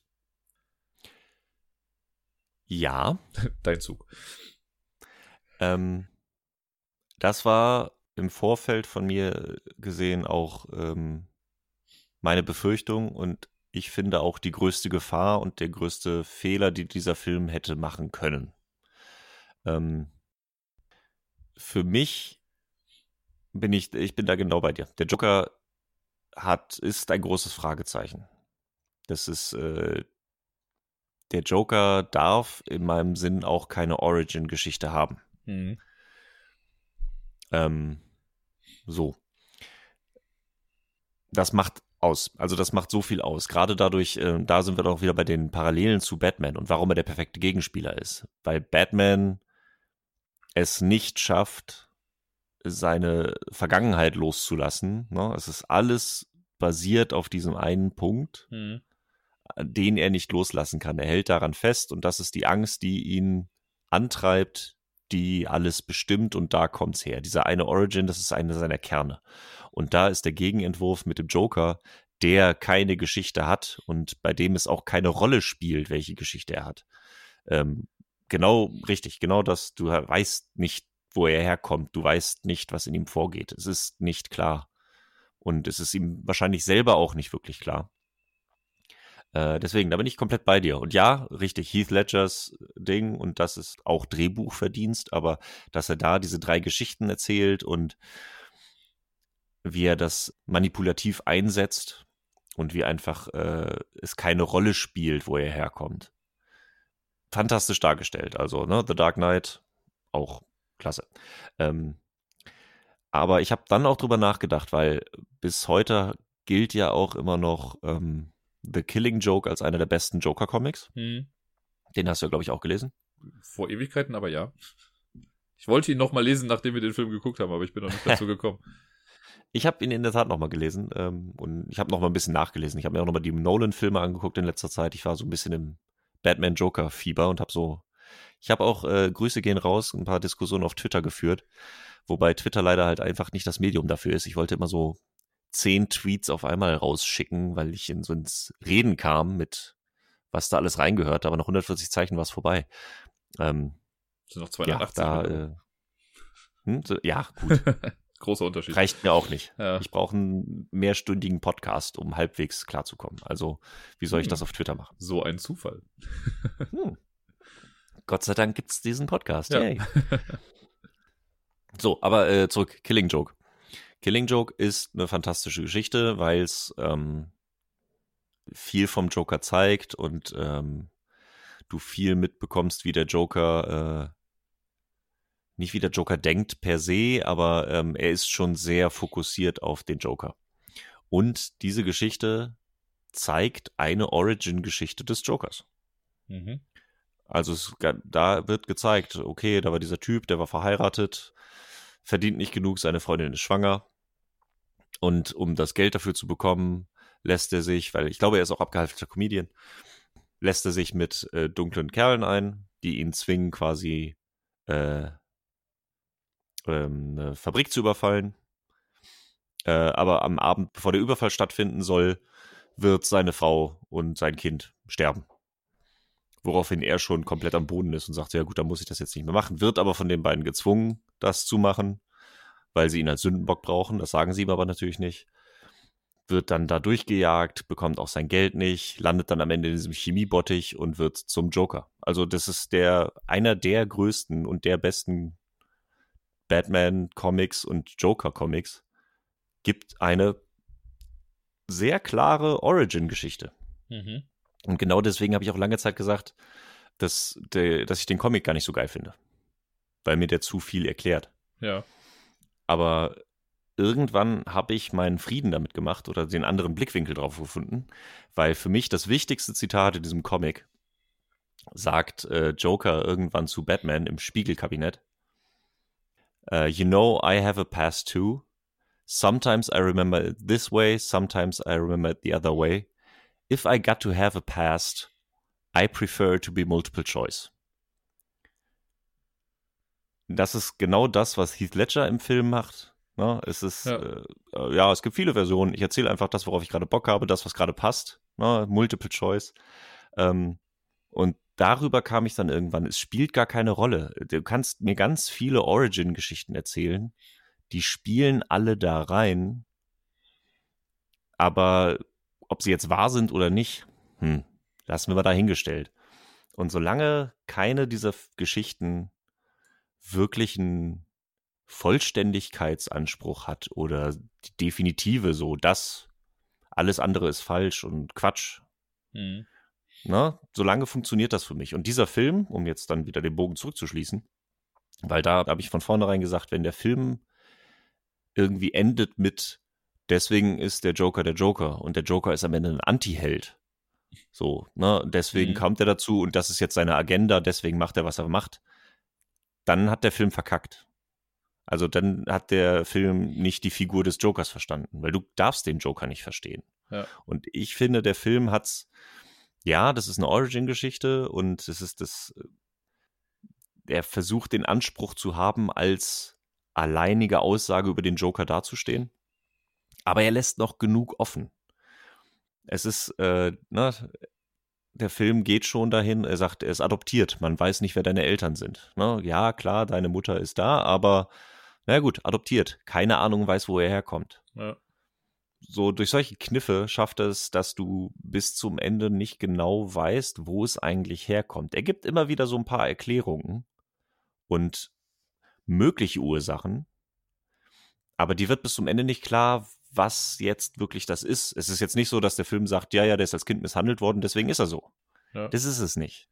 Es ist auch nicht nur, dass es das Umfeld ist. So, ja, er ist als armer Junge in einem bösen Umfeld klar geworden. Es ist es auch nicht. So, es ist auch nicht die Misshandlung oder sonstiges. Es ist so ein bisschen von allem. Ich habe Ja. auch schon gehört, und da ist dann auch so ein bisschen die ähm, eine Kritik, die ich gehört habe, die ich auch nicht ganz wegschieben möchte, dass der Film zu einseitig ist, dass der Film nur zeigt, dass ihm Scheiße passiert. Ja, es ist nur, äh, alle sind böse, alle sind böse und irgendwann explodiert er. Ja, ähm, finde ich aber nicht hundertprozentig. So, ich sehe da, es passiert viel Schlechtes und jede Szene haut auf ihn drauf, so ungefähr. Ich finde aber auch, dass der Film sehr viel halt aus seiner Sicht erzählt ist. Ihm passierten nicht nur schlechte Dinge, aber sie kommen bei ihm so an. Ja. Ne, du hast halt seine Version und seine Sicht der Dinge. Ich glaube, also man kann schon sagen, ihm passiert eine ganze Menge schlechtes Zeug in dem Film. Aber so, was der Film für mich ein bisschen geschafft hat, ist, mir zu vermitteln, dass aus diesem ganzen Schlechten, also je länger der Film geht und je gewalttätiger der Joker wird, desto mehr findet er sich ja selbst irgendwie. Und irgendwie wird er ja auch ein bisschen ruhiger. Das heißt, auf eine ganz absurde Weise, mit all dem Scheiß, den ihm da passiert, ist er ja am Ende doch glücklich. Ne? Also er findet ja irgendwie seinen Weg, er findet sich selbst irgendwie in der ganzen Sache. Deswegen würde ich mich auch schwer damit tun, zu sagen, dass er immer, dass ihm nur Schlechtes widerfährt, weil für ihn selber ist das halt so ein, ein absurder, guter Weg, auf dem er da war. Ne, ihm musste viel, also Steine, auf denen man äh, stolpern oder über die man stolpern kann, auf denen kann man halt auch gehen. Und ja, das ist es so ein bisschen Mhm. für den. Ne? Also er hat viele Stolpersteine, aber am Ende ist er ja doch glücklich und er hat sich gefunden. Und wahrscheinlich könnte jetzt dieser Joker, wenn er dann auf dem Polizeiauto sitzt und sich die Leute anguckt vor sich mit seinem blutigen Grinsen im Gesicht, könnte dann denken, ach guck mal, war zwar alles ein bisschen schwierig jetzt die letzten Wochen, aber jetzt bin ich ja da. Ja, ja, am Ende hat er sich gefunden. Am Ende macht, macht es in seinem Kopf Sinn. So ein bisschen zumindest. Ja, so ein bisschen, aber es ist genau dieses, was dann diese schöne Schlussszene so ist, wie er dann, äh, dann bei der Psychiaterin in Arkham sitzt und glücklich lacht. Das ist ja, ich glaube, das erste Lachen, wo er nicht fake lacht, sondern Mhm. wirklich einfach nur, er lacht vor sich hin. Und sie fragt ihn, what's so funny? Und er sagt, you wouldn't get it. Ja. Wo er dann, ne, er hat für sich verstanden, er muss nicht dazugehören, es ist sein Ding, es ist in seinem Kopf und die anderen werden es nicht verstehen. Und das ist der Joker. Das ist genau das. Du, Mhm. man wird es nicht verstehen. Und bis zum Ende des Films habe ich nicht das Gefühl, dass ich wirklich verstehe, warum er tut, was er tut. Ja.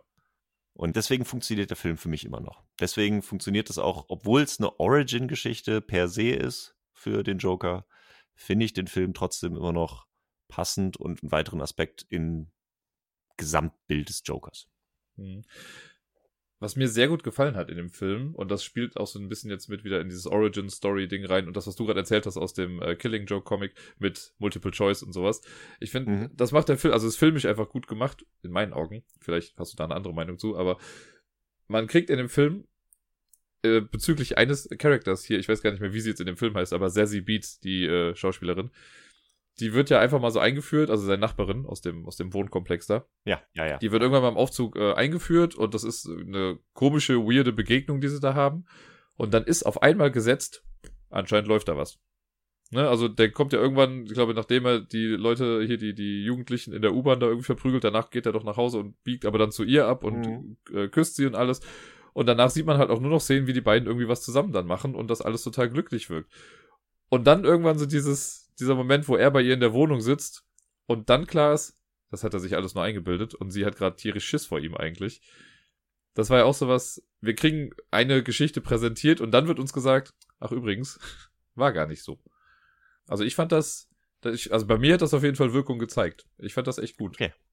Weil ich, mir war das äh, ein Schritt zu weit. Inwiefern?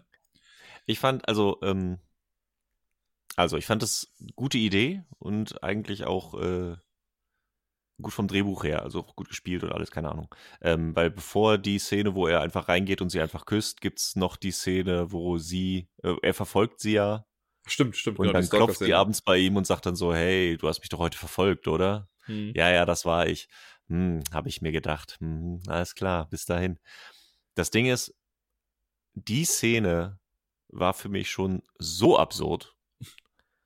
Also, come on. Also, dass die Nachbarin in Gotham, in diesem Bösen und wir sind alle vorsichtig und sonst was, kommt die und sagt so, hey, hast du mich heute verfolgt? Hm, da kann da vielleicht noch was gehen. Das war für mich so unrealistisch und so drüber, dass mir direkt klar war, okay, das bildet er sich gerade ein. Schon, aber das haben die dann ja konsequent weitergeführt, weil ich fand jede Szene, die die dann hatten, genau. und dann denkt man sich so, okay, vielleicht hat die einfach einen weirden Fetisch oder sowas oder steht einfach auf gebrochene Typen. Soll's ja alles geben und es gab mehrere Sachen, die in dem Film einfach nicht großartig erklärt wurden. Das habe ich dann Richtig. erstmal in- bis zu dem Zeitpunkt mit da abgelegt. Also habe gesagt, ja gut, dann ist das halt jetzt gerade mal so. Genau, aber genau, das fand ich halt super, weil der Film da das nicht erklärt. Und da ist dann so, okay, was, weil es dann geht so weiter und dann zieht er das halt auch so durch, dass ich so denke, okay, es wird nicht mehr in Frage gestellt, es wird nicht mehr ähm, als solches oder total drüber dargestellt, sondern das könnte schon sein. Und da habe ich dann auch irgendwann angefangen dran zu zweifeln, so, okay, sind die, also ist das jetzt wirklich? Hm. Und dann fand ich, ähm, in dem Zuge habe ich dann nämlich überlegt, hm, vielleicht ist seine Mutter ja auch nur eingebildet. Mhm. Weil dann habe ich so überlegt, so was für Szenen hast du denn vorher? Und dann, okay, die Mutter ist nur zu Hause, sie liegt eigentlich nur im Bett, er unterhält sich mit ihr, während sie im anderen Raum ist. Ja. Ne, er schießt in die Wand und dann kommt halt nur irgendwie die Stimme aus dem Off so, hey, war was? So, nein, nein, alles okay. Das ist so klassisches für ähm, Schizophrenie, multiple Persönlichkeit-Ding. Ja. Dachte ich so, okay, vielleicht ist der Film sogar so krass, dass er gar keine Mutter hat. Dass die auch nur eingebildet ist. Hm. Und dann dachte ich, okay, der Film, da, da dachte ich so, geil, der Film lässt mich hinterfragen, was ich gerade sehe, lässt mich gerade an dem zweifeln, was in meinem Kopf passiert und macht genau das Gleiche mit dem Joker, so dieses, ich zweifle an dem und werde ich langsam wahnsinnig und bringt so, wie für den Joker es sein muss. Also, ne? Hm. Das fand ich super. Und dann fand ich, machen sie es dann halt leider kaputt in der Szene, wo er dann bei ihr im Wohnzimmer sitzt, dass sie dann nochmal zurückspringen. Also dann war wieder so dieses, okay, jetzt bauen wir noch mit dem Holzhammer. So, hey, falls ihr es noch nicht gecheckt habt, hier, wir zeigen euch nochmal die Szene, wie er alleine in der Tür steht. Und hier ist nochmal die Szene, wie er allein im Krankenhaus liegt. Und, weißt du, Hm. das war dann so wieder dieser eine Schritt zu viel, der mich dann wieder rausgehauen hat. Also das war so, als er da sitzt und dann sie reinkommt und so, so, was machen sie hier? Das war schon so, okay, alles klar, das war vorher alles eingebildet, so, das, ne? Hm. Warum musst du es mir nochmal zeigen? So, deswegen ist es äh, Abzüge der B-Note. Die Idee ist cool und fand ich auch bis dahin ganz geil, aber dann hat so mit dem Arsch wieder ein bisschen eingerissen für mich. Ich habe auch in der Tat wirklich gar nicht mehr auf dem Schirm gehabt, dass sie das ja nochmal erklärend zeigen, dass sie dann ja nicht bei den Szenen mit dabei war. Ich hatte nur noch im Kopf, dass sie ihn zeigen, wie er auf dem Sofa sitzt und sie dann reinkommt und total verschreckt ist. By the way, man sieht auch nicht, was mit ihr passiert. Das wollte ich jetzt gerade noch mal sagen. Der geht dann einfach raus und dann Genau, also man sieht einfach nur ihn rausgehen und man weiß nicht, was passiert. Und das finde ich auch einen sehr coolen Kniff. So, und sie wird ja auch den ganzen Film über dann nie wieder gezeigt. Richtig, es ist einfach, das ist durch. Und er ist an dem Punkt ja schon sehr drüber. Und Auf jeden äh, Fall. ich glaube, kurz danach kommt die Scherenszene. Also insofern, er ist schon gewaltbereit Ja. und man, es wird einfach nicht geklärt. Und so meine ich halt, dieser Film lässt schon noch genügend Fragezeichen übrig, dass ich mir den nicht ganz erklären kann. Meinst du mit der Scherenszene, nur damit ich da auf dem gleichen Nenner bin, das mit den zwei alten Workmates, die dann. Ja. okay. Ja, ganz genau. Die Szene, so blöd es ist, das war für mich eine der lustigsten Szenen und das klingt so gemein, wenn ich das sage, aber da musste ich wirklich einfach auch lachen kurz in dem Film, weil ich, also wahrscheinlich ist auch einfach eine ganze Menge Anspannung, die da mit drin steckt und dann ist das so ein bisschen Relief, wenn dann irgendwie was passiert, was einigermaßen lustig ist und man denkt sich nur so, boah, fuck, dieser arme Typ, wie er dann halt den Großen erstmal irgendwie niedermäht mit der Schere und der, dem, dem Kleinwüchsigen dann sagt, ja, dann geh doch, ne, du hast ja nichts damit zu tun und er einfach nur hilflos vor der Tür steht und sie nicht aufbekommt, weil das Schloss zu hoch hängt. Und er auf seine Hilfe angewiesen ist vom Joker. Da sagt, kannst du mich rauslassen irgendwie? Und jeder im Kino wahrscheinlich dann auch saß und dachte, ach, jetzt tötet er ihn, jetzt tötet er ihn. Und Ja, dann lässt genau. er ihn einfach Und- gehen. Ganz genau, das ist, und da fand ich, in der Szene dachte ich so, okay, jetzt kommen wir dahin, wo der Joker ist, weil ich wusste nicht, wie er reagiert. Ich Ja. wusste nicht, was kommt. So, ist er jetzt gewalttätig schon oder noch nicht und was passiert? Und dann haut er ihm die Schere ins Auge, das dann wirklich Ja. hart ist. Und dann, du weißt nicht, ob er es ernst meint. So, hey, du warst immer nett zu mir, ich lass dich einfach gehen. Okay, ist, ist das jetzt richtig oder nicht und sonst was? Und das dann ist ein Spiel, ne? dann wird dir klar, dass abgeschlossen ist. So, okay, ist, ist das dem Joker klar? So, Ja. ist das nur ein, ich, ich spiele nur mit ihm und gleich kriege ich ihn auch noch? Oder ist es wirklich? Und das, diese Unsicherheit, das, das fand ich super. Da war genau der Punkt so, okay, ich habe keine Ahnung, was in seinem Kopf gerade vor sich geht. Ja, es wurde unberechenbar. Genau. So, und das war für mich sogar die, die Kernszene, wo ich den, äh, wo der Joker zu sehen ist. Also, Mhm. ne, wenn er dann so, ne, klar, so am Ende und er tritt auf als Joker und hat dann seinen Monolog mit dem Lachen, da ist er dann ja schon fast gefunden. Und da war es dann jetzt auch für mich nicht mehr, für mich war es nicht überraschend, dass er ihn am, äh, hier, Murray am Ende erschießt. So, das war so, ja, schon logisch. Er wird sich nicht sel- selbst erschießen und, ne, so, deswegen, weiß ich, was du meinst, so, da fehlte der Twist. Das war jetzt nicht ein, ich hab's nicht kommen sehen. Oh mein Gott, wie konnte man nur? Ja. Aber die Szene mit seinen beiden Ex-Kollegen, da war so, okay, was zum Teufel passiert jetzt? Und da hast du diese Anspannung und dann hast du dieses nervöse Lachen im Publikum und Ja. ah, was, oh Gott, ah, ah, hm, ah, so, ah, ja, ja, genau die Szene. Sehr unangenehm, ja. Jetzt hast du eben ja Murray mal angesprochen und ich äh, stelle mal was ganz, ich habe während des Films habe ich mir da schon gedacht, der Film hat ja sowieso, ist ja wie soll ich sagen, er zitiert ja ganz, also quasi alle Jokers, die es bisher irgendwie mal gab, werden ja mal irgendwie filmzitatmäßig drin verwurschtelt. Und ganz viele Anspielungen Außer Jared Leto nehme ich mal an. Wel wer? äh, nein. Du meinst den aus dem besten Film aller Zeiten, Suicide Squad? Oh, dünnes Eis, dünnes Eis. Ganz dünnes Eis.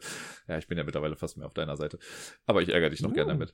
Ähm, nein, aber abgesehen von diesen ganzen Joker-internen Filmreferenzen, die es da gibt, und das sind ja ein paar, musste ich zweimal im Film an Spider-Man denken. Okay. Und zwar, das ist wahrscheinlich total weit hergeholt und vielleicht, äh, also es ist wahrscheinlich auch gar nicht so gedacht gewesen. Aber es gibt einmal eine Szene und ich habe leider, weil das jetzt schon so lange her ist, habe ich hier nur noch kryptische Notizen dazu hier stehen, aber ich kann mich noch so dunkel dran erinnern. Es gibt einmal eine Szene, wo der Joker, also unser Joker, der geht, glaube ich, durch irgendwie eine Gasse, nachdem irgendwas passiert ist. Und er selber hat gerade eine Joker-Maske aufgehabt. Ich glaube, das war, nachdem er von den Polizisten irgendwie verfolgt wurde. Da hat er sich ja selber noch so eine Maske dann, glaube ich, aufgesetzt. ja. Und dann geht er durch eine Gasse und lässt diese Clownsmaske dann auf so eine Mülltonne fallen. Und das hat mich so Mhm. krass irgendwie erinnert an die Szene aus Spider-Man 2 mit äh, Tobey Maguire, wo er halt auch seinen Spider-Man-Anzug ja quasi wegwirft und die Maske noch so über der Mülltonne hängt. Das war so ein ziemlich gleiches Bild irgendwie, in meinen Augen zumindest. Ah, hm. Mhm. Das einmal. Auch wenn die Bedeutung der Szene natürlich eine ganz andere ist irgendwie, ne? Aber so Ja. von der, von der Komposition des Bildes her fand ich das ziemlich gleich. Und dann noch dazu, am Ende, um jetzt wieder zu Murray, äh, Murray, wie heißt er nochmal? Murray? Ich glaube Murray, ja. Murray, um da nochmal zurückzukommen. Ähm, der fragt ihn ja am Ende dann auch nochmal, kannst du mich bitte mit Joker vorstellen, weil so hast du mich im Fernsehen ja auch genannt. Hm. Und das fand ich hatte so ein bisschen Parallelen auch wieder zum äh, ersten Spider-Man mit Tobey Maguire, wo ja quasi sein Name auch durch einen Presenter quasi erstmal bekannt gegeben wurde. Er sagt Ah, ja, hier heißt er okay, ganz ja. anders, ne? Und dann sagt er, nee, ich nenne dich jetzt so. Und irgendwie, dass das so ein fremdbestimmter Name ist, den er dann einfach nur angenommen hat, das fand ich dann ganz cool. Und das fand ich hatte so ein bisschen Anleihen an Spider-Man einfach. Passt halt ins Comic-Universum dann wieder so ein bisschen. Auch wenn es Ja, ein anderes ja, Universum sehen. ist. I can see that. Auf jeden Fall. Sehr gut. Punkt abgehakt. Ja, da ist dann natürlich auch viel dieses äh, Gotham und New York Anleihen. Ist dann natürlich auch viel Ja, drin. ja, sonst. Also ich habe noch mal ein bisschen überlegt. Also es heißt ja, dass zu jedem Joker irgendwie so eine Szene mit drin ist. Ich selbst könnte mich jetzt an ein, zwei vielleicht erinnern, aber bei weitem nicht an alle, die da irgendwie so verwurschtelt wurden. Da hast du jetzt vielleicht noch mal den Vorteil, weil du meintest ja, du hast dir auch noch mal ein bisschen was dazu angeguckt und besser. Ja, so viel habe ich mir jetzt im Nachhinein nicht nochmal angeguckt. Also das eine ganz offensichtliche ist ja natürlich mit ähm, ihm im Polizeiwagen. Ja. So, das ist das, was ich auch beim Filmschauen schon erkannt habe. Heath Ledger Das Anleihen. funktioniert, die Szene funktioniert für mich übrigens auf zwei Ebenen. Zum einen als Filmzitat, ne, also als ne, Heath Ledger Ja. hier, so eine ähnliche Szene hatten wir doch auch schon mal. Aber diese Szene, das war ja, glaube ich, dann am Ende, ne, wo er im Polizeiauto sitzt, oder relativ am Ende, kurz bevor dann der Joker ist auf der Motorhaube. Das Ganze ist aber für mich auch irgendwie die Rahmenhandlung dann im Endeffekt gewesen, weil ganz zu Beginn des Films hatten wir ja die Szene, wo er im Bus sitzt mit dem kleinen Jungen vor sich, das habe ich ja eben schon mal kurz angesprochen. Und da gibt's quasi die gleiche Szene, wie er mit dem Kopf an der Scheibe lehnend aus dem Fenster guckt und alles an ihm vorbeizieht. Und da, ganz am Anfang des Films, guckt er halt einfach nur traurig und bedröppelt aus dem Fenster. Ne? Und es ist dann zwar ein Bus, aber er guckt so dann Mhm. raus. Und am Ende des Films lehnt er auch wieder mit dem Kopf an der Scheibe, guckt aus dem Polizeiauto und ist aber glücklich. Er sieht das Chaos draußen und ist glücklich. Und das ist so der Weg, den er für mich geht. Ne? Punkt A, da hat er angefangen. Und dann Punkt B, im Polizeiauto, da ist er dann mit, da ist dann seine Geschichte irgendwie vollendet. Ja, finde ich interessant, weil ich hätte jetzt gerade gar nicht gesagt, also Parallele sehe ich, ja. Ich wollte nur gerade, ich hätte eine Änderung.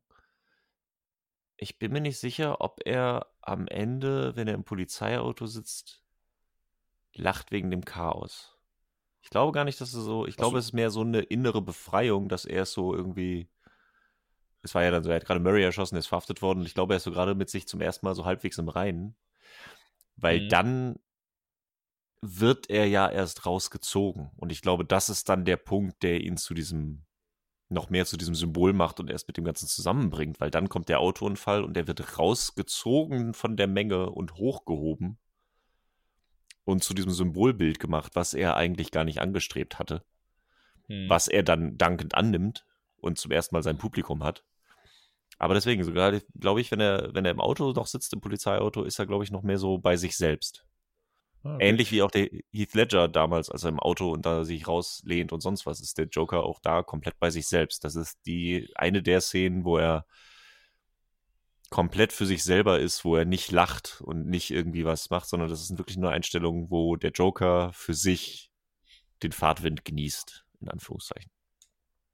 Ich glaube, ich habe es damit verbunden, weil man ja zum einen dann in der Scheibe immer noch die Spiegelungen sieht von dem, was um ihn rum passiert. Mhm. Und manchmal wird er, glaube ich, auch dann geschnitten nochmal auf das Chaos, was so auf den Straßen Gothams dann gerade herrscht. Das habe ich damit einfach Ja, ich so glaube, das ist verbunden. parallel sogar mit dem, mit dem Mord an den Waynes. ja, das habe ich damit einfach dann verbunden, dass er deswegen so ein bisschen grinst. Mhm. Aber das ist ja auch Interpretationsspielraum, würde ich mal sagen. Ja, klar. Das ist auch so ein bisschen, ich finde es auch, man kriegt so ein, diese Unruhen und die Stimmung und wie dann am Ende alles eskaliert wegen ihm, war auch ein bisschen konstruiert, war so ein bisschen unnatürlich gewachsen, fand ich. So klar, du merkst irgendwie Unruhen und so und dass sich das da irgendwie so ein bisschen hochschaukelt. Aber wie krass diese Ausschreitungen dann am Ende sind, hat mich ein bisschen überrascht. Fand ich einen Tacken unpassend, in Anführungszeichen. Also es hat irgendwie noch funktioniert, aber es war so mm, vielleicht ein bisschen viel. Ja, fand ich auch. Also ich fand es schwierig nachzuvollziehen, dass eine ganze Stadt so darauf abgeht. Ja. Kann passieren, man weiß es ja nicht, aber irgendwie fand ich das auch ein bisschen, ein bisschen drüber einfach. Ja. Es gab noch äh, eine andere Szene, die äh, auch an Heath Ledger zumindest mich wieder erinnert hat. Und zwar war das, glaube ich, im letzten Monolog in dem Studio. Da sagt er einmal, und ich krieg's leider jetzt auch nicht mehr ganz zusammen, aber es gibt ja die schöne Szene von Heath Ledger, äh, wie er dann irgendwie einmal sagt, do I look like a guy with a plan? Ja. Ja. Und, sowas. und sowas ähnliches sagt er da auch. Da sagt er, do I look like a guy who's joking? Oder irgendwie sowas. Aber es fängt With halt genauso an und irgendwie auch. Ah, das kann sein, ja, genau. Und äh, das war halt auch so, Ja. auch so die Art und Weise, wie er es gesagt hat, war einfach Ja, ja, auf jeden Fall. reminiscent of Heath Ledger. Richtig. Die große Frage. Ähm, Joaquin Phoenix oder Heath Ledger? Puh. Ne? ja. Hm. Hättest du nicht mit Jared Leto vergleichen können? Nein, das war. Ähm, Heath Ledger. Also ich muss ja ein bisschen gestehen, das ist ein großes Fass, das ich damit jetzt aufmache. Aber ich habe ja damals bei The Dark Knight auch immer gesagt, dass das für mich kein guter Batman-Film ist. Das ist jetzt ne, einfach mal so dahingestellt. Aber ich fand immer, Okay. ich nehme das auch wieder Sache. Super Film, toller Actionfilm, klasse Sache. Aber für mich war The Dark Knight kein richtiger Batman-Film an sich, weil ich fand, dass der Joker dafür dann zu prominent war irgendwie. Und auch mit der ganzen Marketing-Geschichte dann dahinter, klar, ne, der ist dann gestorben und deswegen war das alles ganz gehypt und bla bla bla. Äh, aber ich hatte immer so ein bisschen so einen kleinen faden Beigeschmack. Alleine weil, und das ist auch einfach nur das Produkt der Werbung stellenweise, wenn äh, der Film im Free TV lief zum Beispiel, und dann hieß es The Dark Knight, Heath Ledger und Christian Bale. Ich dachte, hallo, das ist ein Batman-Film. Christian Bale ist die fucking Hauptrolle, also sollte der bitte auch als erstes genannt werden. Aber nein, Heath Ledger ist ja gestorben, deswegen müssen wir ihn jetzt als erstes nennen. Und das, ah, ich weiß nicht, da habe ich mich sehr schwer mitgetan, auf jeden Fall. Wenn ich allein an die Darstellung des Jokers rangehe, würde ich sagen, für mich Heath Ledger. Weil ich finde, jetzt mal abgesehen von meiner, meiner Anti-Haltung gegenüber des Marketings und so bei dem Film, ähm, finde ich, hat er den Joker für mich, den Batman-Joker für mich nochmal besser getroffen. Ja. Ich finde aber von der, das sind wir so zwei Paar Schuhe. Den Charakter und das, was ich sehe in dem Film und wie das in mein Gesamtbild passt, ist Heath Ledger. Wenn ich jetzt aber einen von beiden bestimmen müsste, der, sag ich mal, einen Oscar bekommt, wo ich sagen würde, der hat das besser gespielt oder der hat einfach generell eine schauspielerische Leistung besser gezeigt, dann wäre ich eher bei Joaquin Phoenix. Wenn man das irgendwie nachvollziehen kann. Ich kann es auf jeden Fall nachvollziehen. Ich bin da, ähm, vielleicht ist es auch ein bisschen unfair, weil ich habe keine richtige Antwort äh, darauf. Deswegen. Na super, ähm, Dankeschön. Ja, es ist so, ich finde es auch äh, super schwierig, weil das so verschiedene Gesichtspunkte sind Ja. und da so wie diese verschiedene Facetten der, desselben Charakters. Hm. Ich finde, beide machen ihren Job fantastisch, ähm, aber sind halt andere Herangehensweisen. Und allein dadurch, dass Heath Ledger halt die Nebenrolle war und Joaquin Phoenix die Hauptrolle, ist es schon schwierig. Ja. Ähm, ist Heath Ledger natürlich wesentlich dankbarer, weil du viele Sachen auch einfach im Hintergrund lassen kannst. Ne? Das ist halt, es ist unglaublich schwierig, ne, den Joker-Film an sich zu machen, weil du ihn halt nicht verstehen darfst. Und wenn du einen Film machst über jemanden, den du nicht nachvollziehen darfst, hast du einen sehr anstrengenden Film. Und äh, deswegen funktioniert auch der Joker gerade noch so, weil es halt dann doch noch die Origin-Geschichte ist und noch eine Zeit zeigt, bevor er zum Joker wurde. Mhm. Ah, deswegen ist das so schwierig zu vergleichen. Ich glaube, von der schauspielerischen Leistung her würde ich fast Joaquin Phoenix ein bisschen weiter vorne sehen. Mhm. Ähm, nicht nur, weil es auch, weil er auch körperlich da viel gemacht hat. So alle diese eine, jedes Mal, wenn ich an den Film denke, diese eine Kamerafahrt auf seinen Rücken, Ja. wie er so vornüber gebeugt ist und seinen Schuh, glaube ich, auseinanderdehnt. Die kommt mir immer direkt in den Sinn. Also das ist das Bild, was ich habe. Wo man seine So, Wirbelsäule so sieht, ne, wie die sich so abzeichnet. ja, ist wirklich, das zeichnet sich so ab. Das ist so eine unnatürliche Haltung. Dann hast du dieses Geräusch von diesem Leder, Mhm. wo du erst ja nicht weißt, wo es herkommt. Wie unangenehm alleine das schon war. Das war schon, da, da war der Film, wo er mich das erstmal richtig hatte. Mhm. Ähm, allein dafür finde ich es schon echt krass. Und der musste einfach über einen längeren Zeitraum das aufrechterhalten. Also insofern ist die Leistung hinter Joker, denke ich, ein bisschen stärker als der Joker von The Dark Knight. Mhm. Ähm, aber da finde ich halt so, da sind es verschiedene Aspekte. Du hast bei, beim Joker vom Film ist wirklich, du hast diesen Wahnsinnigen, der einfach macht. Ja. Äh, und klar auch irgendwie einen Plan hat, aber wirklich nur nach seinem Verstand geht. Wohingegen du beim Heath Ledger Joker wesentlich mehr das Gefühl hast, dass er einen Plan hat. Immer einen Schritt weiter denkt. Also es ist immer noch ein Schritt weiter und ich habe das mit einbezogen und ich habe das schon vorbereitet und da ist halt der, der Anarchist, Mhm. der gegen das System und ich will einfach alles brennen sehen und böse. Wohingegen der Joker wirklich mehr den Wahnsinn hat, mehr das Psychopathische dahinter. Ja. Äh, ich habe, wie gesagt, noch mal ein paar Comics gelesen, nur ganz kurz am Rande, äh, als ich in dem ganzen Ding drin war. Und einer meiner Lieblings-Joker-Comics ist auch ähm, Lovers and Madmen, äh, der kaum jemandem was sagt. ist auch eine Origin-Geschichte vom Joker. Mhm. Es war ganz lustig beim Lesen. Ich hatte den vor Jahren gelesen, ich glaube vor dem, äh, vor The Dark Knight schon. Oder ich, nee, gar nicht, nicht davor, kann gar nicht sein. Denn der Witz ist, während ich den Comic gelesen habe, habe ich so viele Parallelen nochmal gesehen zum The Dark Knight Film. Das ist schon so, okay, fast teilweise eins zu eins Zitate. So nah dran, ich denke so, okay, entweder hat sie den Comic gemacht, nachdem der Film rauskam und sich da so sehr inspirieren lassen, oder Christopher Nolan hat definitiv diesen Comic gelesen. Und dann habe ich reingeguckt und die sind ungefähr zur selben Zeit rausgekommen. Also irgendwie, das waren sechs Hefte, äh, die Ende 2007 bis Mitte 2008 veröffentlicht wurden und The Dark Knight kam Mai 2008 raus. Das finde ich so lustig, dass diese zwei sehr ähnlichen, beide fantastischen Joker-Geschichten zur selben Zeit rauskamen, anscheinend parallel voneinander. Ja. Ach, herrlich. Aber da, dieser, dieser Comic ist halt auch super. Ähm, Wie hieß der nochmal? äh, Lovers and Madmen. Ich notiere mir das mal. Äh, kann ich dir gerne auch mal ausleihen. Äh, Habe ich ja hier rumliegen. Das ist auch eine Option. Der zeigt zum Beispiel, der zeigt auch ähm, ganz kurz umrissen, der hat die Origin-Geschichte, du hast halt den äh, Joker, also du hast einen, einen Typen, äh, beziehungsweise genau, Batman findet zum ersten Mal, dass Gotham ruhig ist. Meint so, es ist oft still und Stille hat immer so ein bisschen Anspannung und Mhm. äh, still ist unangenehm, aber Gotham ist zum ersten Mal, seit er Batman ist, ruhig und er genießt das. Und dann wird aber zu einem Einsatz gerufen, äh, einen Banküberfall oder einen Juwelierladen. Und der kommt rein und es ist alles wahnsinnig professionell durchgezogen. Die Alarmanlage super schwierig zu hacken, wurde gehackt und ausgeschaltet. Niemand hat was mitbekommen. Die Polizei kam irgendwie eine halbe Stunde zu spät, bis das irgendwie ankam. Es ist aber nichts geklaut worden. Also es ist irgendwie alles noch da. Und so, Mhm. okay, keine Ahnung, was das soll. Und dann schneidet es halt zu diesem Typen, der in der Bar sitzt und irgendwie gerade einen Drink trinkt und echt so, ey, ja, total frustriert ist. Und dann so, was denn los? Ja, irgendwie, ihn kickt's nicht mehr. So, er ist super gut in dem, was er tut. Aber irgendwie äh, befriedigt ihn das kein bisschen, es macht ihm keinen Spaß mehr und er weiß gar nicht, was das alles soll. Bei meinem letzten Job bin ich einfach rausgegangen, weißt du? So mittendrin, einfach alles stehen und liegen gelassen, bin einfach rausgegangen, wo so, okay, der ist während, dieses, während er diesen Juwelierladen überfallen hat, einfach gegangen. Äh, und der ist eigentlich schon so, okay, ich will eigentlich, ne, so quasi Andeutung, so, ich bring mich einfach um, scheiß drauf.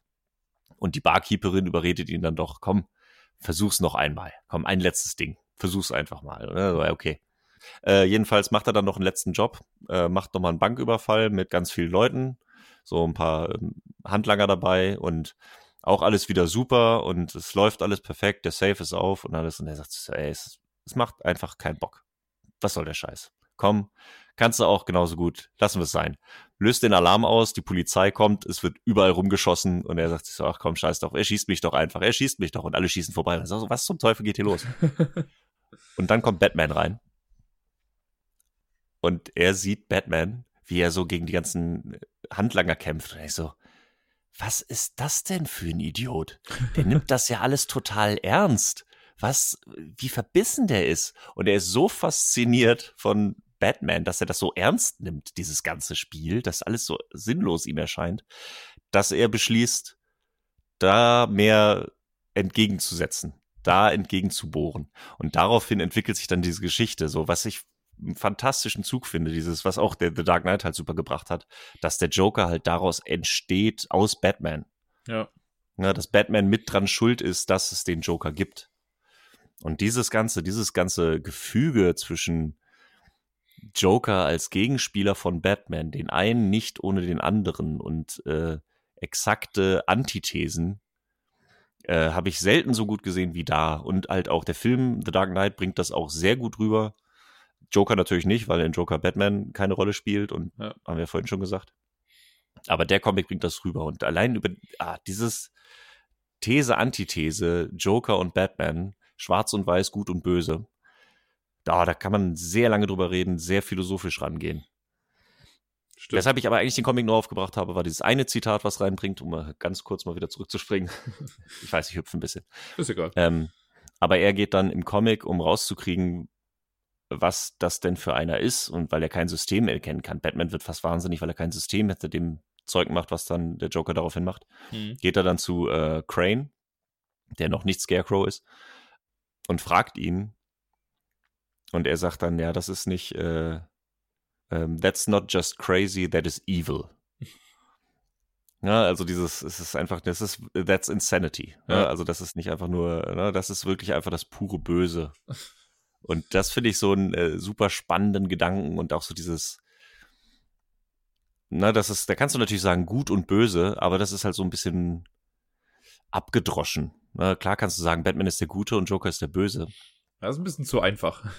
Ja, eben, ne? Das ist halt so einfach. Und wir sind da mittlerweile einfach in, in den letzten zehn Jahren in unserem Verständnis und auch gerade was Superhelden Geschichten angeht, in Verständnis einfach weitergekommen, dass die Schwarz und Weiß, die, die sind halt gut und die sind halt böse Geschichten. Das sind die langweiligen. Spannend wird's halt, wenn es wirklich weiß, was dahinter steckt. Und der Joker ist halt gerade spannend, weil du es nie verstehen kannst. Dass es halt auch viel mehr ein Order versus Chaos ist. Ein mhm. Kontrolle gegen äh, Chaos. Chaos, ja. Ähm, und wie sehr der das verkörpert und wie sehr der dafür einsteht als Figur, wie der Joker so eine Verkörperung des Chaos ist, als äh, unerkennbare Gewalt im Gegensatz zu Batman, der versucht, alles zu kontrollieren und den Status quo zu erhalten und so sehr für das System steht. Ach, mega spannend. Ich komme total ins Ramblen. Es tut mir leid. ist okay. Ich hoffe, du bist noch dran. Ich, ich, hallo? Nein, äh, ich, höre, ich höre da gerne zu. Ich habe gerade, äh, also ich hatte mir das im Vorfeld schon ein bisschen überlegt, es gibt einen Film, das passt jetzt vielleicht ganz gut. Ein Film, der meiner Meinung nach perfekt zeigt, wie wichtig der Joker für Batman ist und Batman für den Joker ist. Das einfach zeigt, dass das so eine, im Prinzip ja schon eine Art Hassliebe ist zwischen den beiden. Die brauchen sich beide irgendwie gegenseitig. Sie sind beide, also wenn man die auf eine Waage stellen würde, links und rechts, ne, bildlich gesprochen, wäre das halt im Gleichgewicht dann. Mhm. Und es gibt einen Film, der das sehr, sehr schön herauskristallisiert. Und wenn ich dir jetzt sage, was das für ein Film ist, wird man vielleicht erstmal denken, oh, oh nein, ich meine nicht Suicide Squad. Ähm, aber es, gespannt. es ist Lego Batman. ja. Den fand ich einfach so Ja. herrlich. Als ich den gesehen habe, man denkt erstmal, weil da geht's ja die ganze Zeit darum, dass, dass der Joker ja auch sagt, ja, ich bin dein Erzfeind, du brauchst mich. Und Batman sagt erstmal, äh, nein. Ich habe viele andere, ich habe viele andere Bösewichte, mit denen ich kämpfe und ich finde, wir sollten uns erstmal eine Zeit lang nicht sehen. Und dann erkennt er aber irgendwann im Laufe des Films, ah, okay, vielleicht brauche ich den Joker doch irgendwie ein bisschen als, als Gegenspieler. Und irgendwie diese ganze, die haben das natürlich dann so ein bisschen wie eine Beziehung aufgezogen in dem Film. Aber ich finde, genau das ist es ja auch irgendwie. Ne? Man kann sich die beiden irgendwie nicht ohne einander vorstellen. Und ja, diese Quintessenz aus Lego Batman, finde ich, ist einfach generell dieses Zusammenspiel zwischen Gut und Böse, Order and Chaos, wie du schon gesagt hast, oder halt eben Batman und dem Joker. Und das, äh, finde ich, fand ich, hat der Film einfach sehr schön gezeigt. Natürlich auf seine bekloppte Lego-Art, aber da kann ich, da habe ich mir das rausgezogen aus dem Film. Auf jeden Fall. Deswegen ist das auch ein guter Batman-Film. Stimmt, den habe ich, den vergesse ich in meiner Aufzählung gerne. Ja. Aber das ist äh, so abstrus und drüber und sich lächerlich machend, ob dieser ganzen Tropes und des Charakters, so sehr er auch ist, trotzdem hat er die Kernfakten richtig. Das, was ich halt meine, sind verschiedene Facetten. Der macht sich komplett drüber lustig und sonst was. Aber so die Kernfakten, das, was die Charaktere ausmacht, erkennst du wieder. Und das, Mhm. sogar dieser Film, der so auf alles scheißt, was Batman angeht, kriegt das super rübergebracht. Und das ist, genau, das sind die Zeichen des guten Films. Und ich finde ja, also man kann sich ja gerne über Sachen irgendwie lustig machen, aber ich finde, den Film merkst du doch an, er macht's halt mit Respekt. Ne? Also der zieht Batman, der wird zwar durch den Kakao gezogen, aber man hat nie das Gefühl, das ist, um jetzt Batman schlecht dastehen zu lassen, sondern die sind sich der ganzen Sache total bewusst und machen halt einfach nur eine lustige Sache dann da draus. Das ist was anderes, als wenn sie jetzt äh, irgendeinen Batman dahinstellen würden, der halt auf einmal total der Trottel ist oder sowas dann, ne? Das ist immer noch Ja. ein quirky, der ist zwar ein Trottel irgendwie, dieser Batman, aber auf eine Batman-Art und Weise. Also es passt halt einfach noch mit dazu. Man kauft es ihm irgendwie noch ab, dass es trotzdem Batman ist. Und das ist auch eine große Kunst irgendwie. Und es ist eine Das fucking Lego-Figur. richtig, und das hat ja sogar schon im, äh, im Lego-Film an sich, hat das schon super funktioniert. Ja. Ich meine, Batman hat nur so diese Nebenrolle, den sie halt irgendwie benutzen können. Aber selbst da siehst du schon, wie sie Batman darstellen, das ist schon, da ist schon viel Wahres dran. Ja. Dieses so, ja, ähm, ne, Unnahbare und auf alles vorbereitet sein und ja, ja, das ist schon, da ist viel drin. Ja, Kommt da nicht auch ein zweiter Teil? Äh, Lego Movie 2, ja. Den habe ich Ach, aber der noch kam, gesehen. richtig. Nee, Genau. Lego Batman Movie 2 gab's noch nicht. Nee. Noch Stimmt. nicht, aber pff, könnte ja sein, dass der irgendwann mal kommt. Also der Batman 2. Ja, ja, nicht unwahrscheinlich, würde ich sagen. Ja. Stimmt, den muss ich mir auch unbedingt mal besorgen. Ist, ähm, den habe ich mal im Flugzeug gesehen, irgendwann letztes Jahr, glaube ich. Und habe den auch ziemlich gefeiert. Der ist auch einfach echt klasse. Alleine schon, also ich finde den Einstieg schon so gut, wie irgendwie dieses Zitat ist und ich weiß schon gar nicht mehr, was es ist. Irgendwas von wegen bla, heal the world, da, da, da. Und dann ist mal ein Zitat, Michael Jackson, das wird weggestrichen, dann so, no, Batman, I said that. ja, stimmt. ja, Will Arnett hat das auch super. Äh, Ja, der hat die perfekte Stimme dafür. ja, genau. Oh, apropos äh, perfekte Stimme, auch ähm, diesen Joker dürfen wir auch nicht unerwähnt lassen, ist äh, Mark Hamill. Ja. Ja. Mark Hamill als Stimme des Jokers in der Animated Series und auch darüber hinaus noch in ein paar Filmen. Hat er nicht auch in, in den Videospielen, hat er nicht auch den, äh, Ja, Joker genau. gemacht? Arkham Asylum und Genau. Arkham City und so weiter hat das auch gemacht. Auch äh, richtig. Die Spiele will ich auch auf jeden Fall sehr lobend erwähnen. Was Mhm. äh, Arkham Knight, ich will es jetzt nicht spoilen, aber Arkham Knight hat. Ah, ja, ich möchte kurz. Scheiß drauf. Okay, also wenn ihr äh, diese drei Spiele noch nicht gespielt habt und noch Interesse daran habt, sie jemals zu spielen, äh, kurz weghören. Vielleicht ein, zwei Minuten nach vorne skippen. Aber die, ähm, deswegen liebe ich diese drei Spiele so und deswegen liebe ich gerade Arkham City so. Also Arkham Asylum ist cool und sehr gut aufgebaut und du hast, äh, was für mich Arkham Asylum das erste Spiel so ein bisschen leider kaputt gemacht hat, ist der letzte Bösewicht, ist halt der letzte Kampf gegen Joker, wo der Joker Venom einatmet, um halt groß und bullig zu werden und du dich dann mit ihm prügelst quasi. Mhm. Und das passt für mich nicht zum, zum Joker-Charakter. Bis dahin, so wie er damit spielt und wie, äh, wie er mit Batman spielt, wie er ihn einsetzt, was er macht, das finde ich, fand ich super. Nur der Endkampf fand ich so, ist, der Joker würde sich doch nicht, der würde doch nicht Gas schlucken, um muskelbepackt auf Batman loszugehen, um ihn platt zu machen. So, das, Das- passt einfach für mich nicht. Mhm. Deswegen ist für mich Arkham City dann so geil, weil das dann daraufhin äh, weitergeht. Ne? Also da ist dann halt, Joker ist vergiftet, weil er das Gas eingeatmet hat im ersten Teil und zwingt Batman jetzt das Gegenmittel zu besorgen quasi in Arkham City und ist so der bisschen der overarching Bösewicht, hat aber jetzt nicht so eine ganz krasse Rolle. Da kommt dann noch Doctor Strange rein, der das sehr gut macht. Mhm. Aber das finde ich, da fand ich die Charaktere so gut getroffen und so tiefgreifend und auch jede Nachricht und kleine Videologs und Textlogs und was du alles findest, ist alles so geil im Universum drin. Die Story an sich auch total toll geschrieben. Geil. Und der große Kniff beim dritten fand, äh, ist dann, dass er am Ende vom zweiten von Arkham City stirbt, der Joker. Mhm. Wo ich schon so dachte, Okay. okay, der Joker stirbt. Wie wollen sie das denn im dritten dann machen? So ohne den Joker, naja, mal gucken, wie sie es dann irgendwie weiterbringen und ob sie ihn irgendwie zurückkriegen. Und, ne, Razal Ghul, Lazarus Pit, man weiß ja nicht. Wird ja gerne mal benutzt für sowas. Ne, eben. Wäre nicht das erste Mal. Hm. Äh, jedenfalls im dritten ist es so gut, dass der Joker, ähm, weil Batman war auch mit der Krankheit infiziert zeitweise und wird dann geheilt. Ich krieg's nicht mehr hundertprozentig zusammen, aber jedenfalls ist der Joker im dritten Spiel nur in Batmans Kopf. Oh, krass, okay.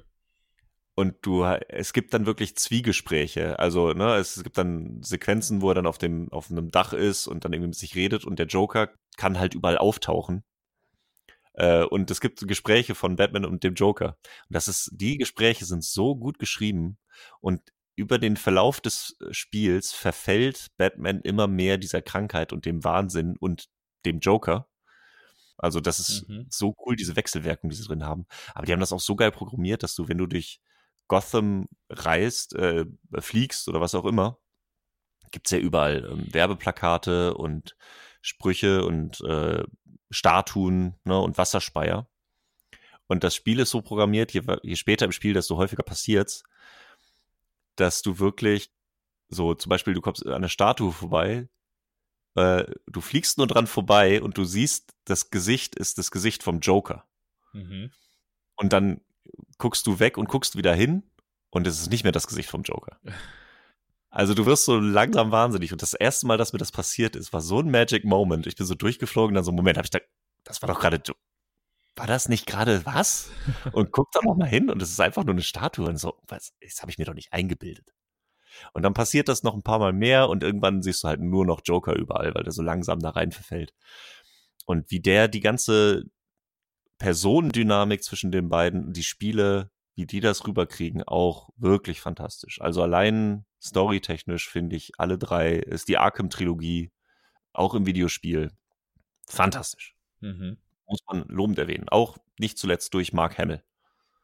Ja, da sieht man mal, was so ein Voice-Actor auch wirklich bewegen kann. Ne? Also was, was für Emotionen auch auslösen kann und wie sehr man dann mit so einer Figur, äh, ja, wie sehr man sich damit verbunden fühlt auf eine gewisse Art und Weise. Oder man denkt ja oft dann gerne, wenn man an die Stimme vom Joker denkt, heutzutage, zumindest in unserem Alter, denkt man auch an Mark Hamill einfach. Ja, komplett. Ja. Ich habe mal eine Frage. Ja. um, also, äh, ich weiß, wir wollen ja mit über den Joker sprechen, aber ich habe, als wir den Film gesehen haben, äh, also den Joker-Film, um nochmal so ein bisschen zurückzukommen dazu, mich aber ein bisschen gefragt, ob so ein, wie soll ich sagen, das Joker-Treatment auch bei anderen Batman-Bösewichten funktionieren würde. Also, oder gäbe es einen Batman-Bösewicht, bei dem du dir wünschen würdest oder dir vorstellen könntest, dass man da auch so einen Film draus machen könnte? Also der so in die gleiche Richtung geht, ne? Der so ein bisschen von hinten aufrollt und so die Origin Story mal zeigt. Oder glaubst du, der Joker ist da schon so das beste Beispiel für? Hm. Ähm, ich glaube. Gute Frage.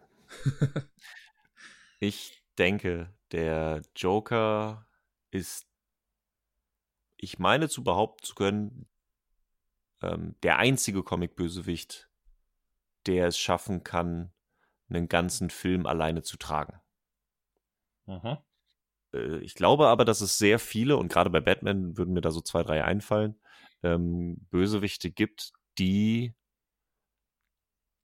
sehr gute Geschichten haben, sehr gute Charaktere haben, die aber auch sehr krass einfach mit Batman verwoben sind.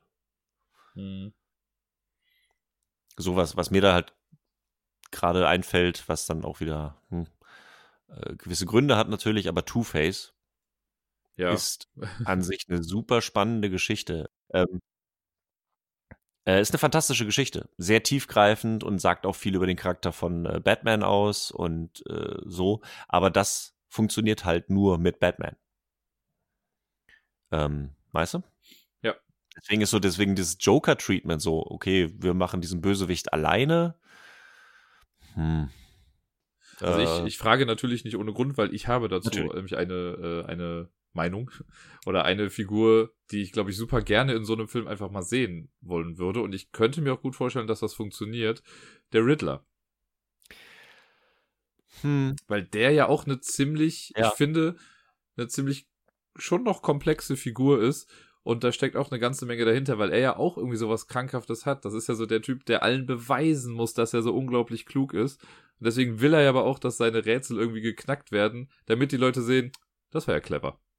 Ja, Ja. Und irgendwie, da steckt so viel hinter. Und für mich ist der seit, ich weiß gar nicht, wann das rauskam, der ist für mich auch so mit dem Joker irgendwie verbunden, seit dem, äh, wie hieß das nochmal? Der The War of Jokes and Riddles. Da gab es auch diese kleine Comic-Miniserie, sag ich mal, wo es halt darum ging, dass der Joker gegen den Riddler kämpft in Gotham und die ganze Stadt darunter leidet. Die sagt mir gar nichts. Das ist, äh, ich glaube, ich, es waren, glaube ich, vier Teile, schlag mich tot, in dem, äh, in Rebirth, in dem Universum. Und da geht's halt wirklich darum, dass, also das, man wird so mitten mit reingeschmissen, irgendwie, dass halt ein Joker, der ziemlich komisch aussieht, muss ich dazu sagen. Und nicht haha komisch, sondern einfach, naja. Also da fand ich das Charakter-Design vom Joker irgendwie ein bisschen seltsam. Aber auch vom Riddler. Also es sind einfach zwei unterschiedliche Figuren, wie man sie sonst so sieht.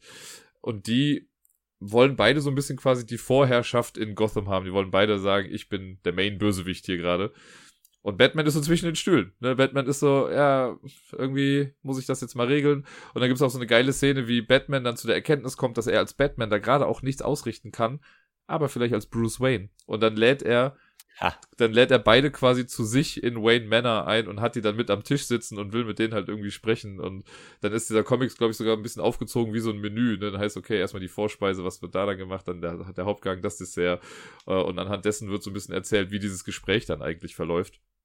Und da sind ganz viele andere Bösewichte werden damit reingezogen, die suchen sich dann halt ihre Seiten aus. Ein paar kämpfen mit dem Joker, ein paar kämpfen mit dem Riddler. Und beide werden aber halt echt krass gut dargestellt irgendwie. Also bei beiden kommt so raus, ne, der Joker ist halt einfach der Joker, der ist halt einfach dieser wahnsinnige Typ. Und der Riddler ist einfach mega intelligent, ne? Und wie es im Endgame noch irgendwie abgeht bei dem. Also, das nehme ich dir jetzt nicht mal vorweg. Guck einfach mal, ob du das vielleicht mal irgendwo findest. Ich fand, das war eine sehr, sehr gute äh, Story. Und ich, der Riddler gehört, glaube ich, für mich immer mit zu einem der besten Batman-Bösewichte auch.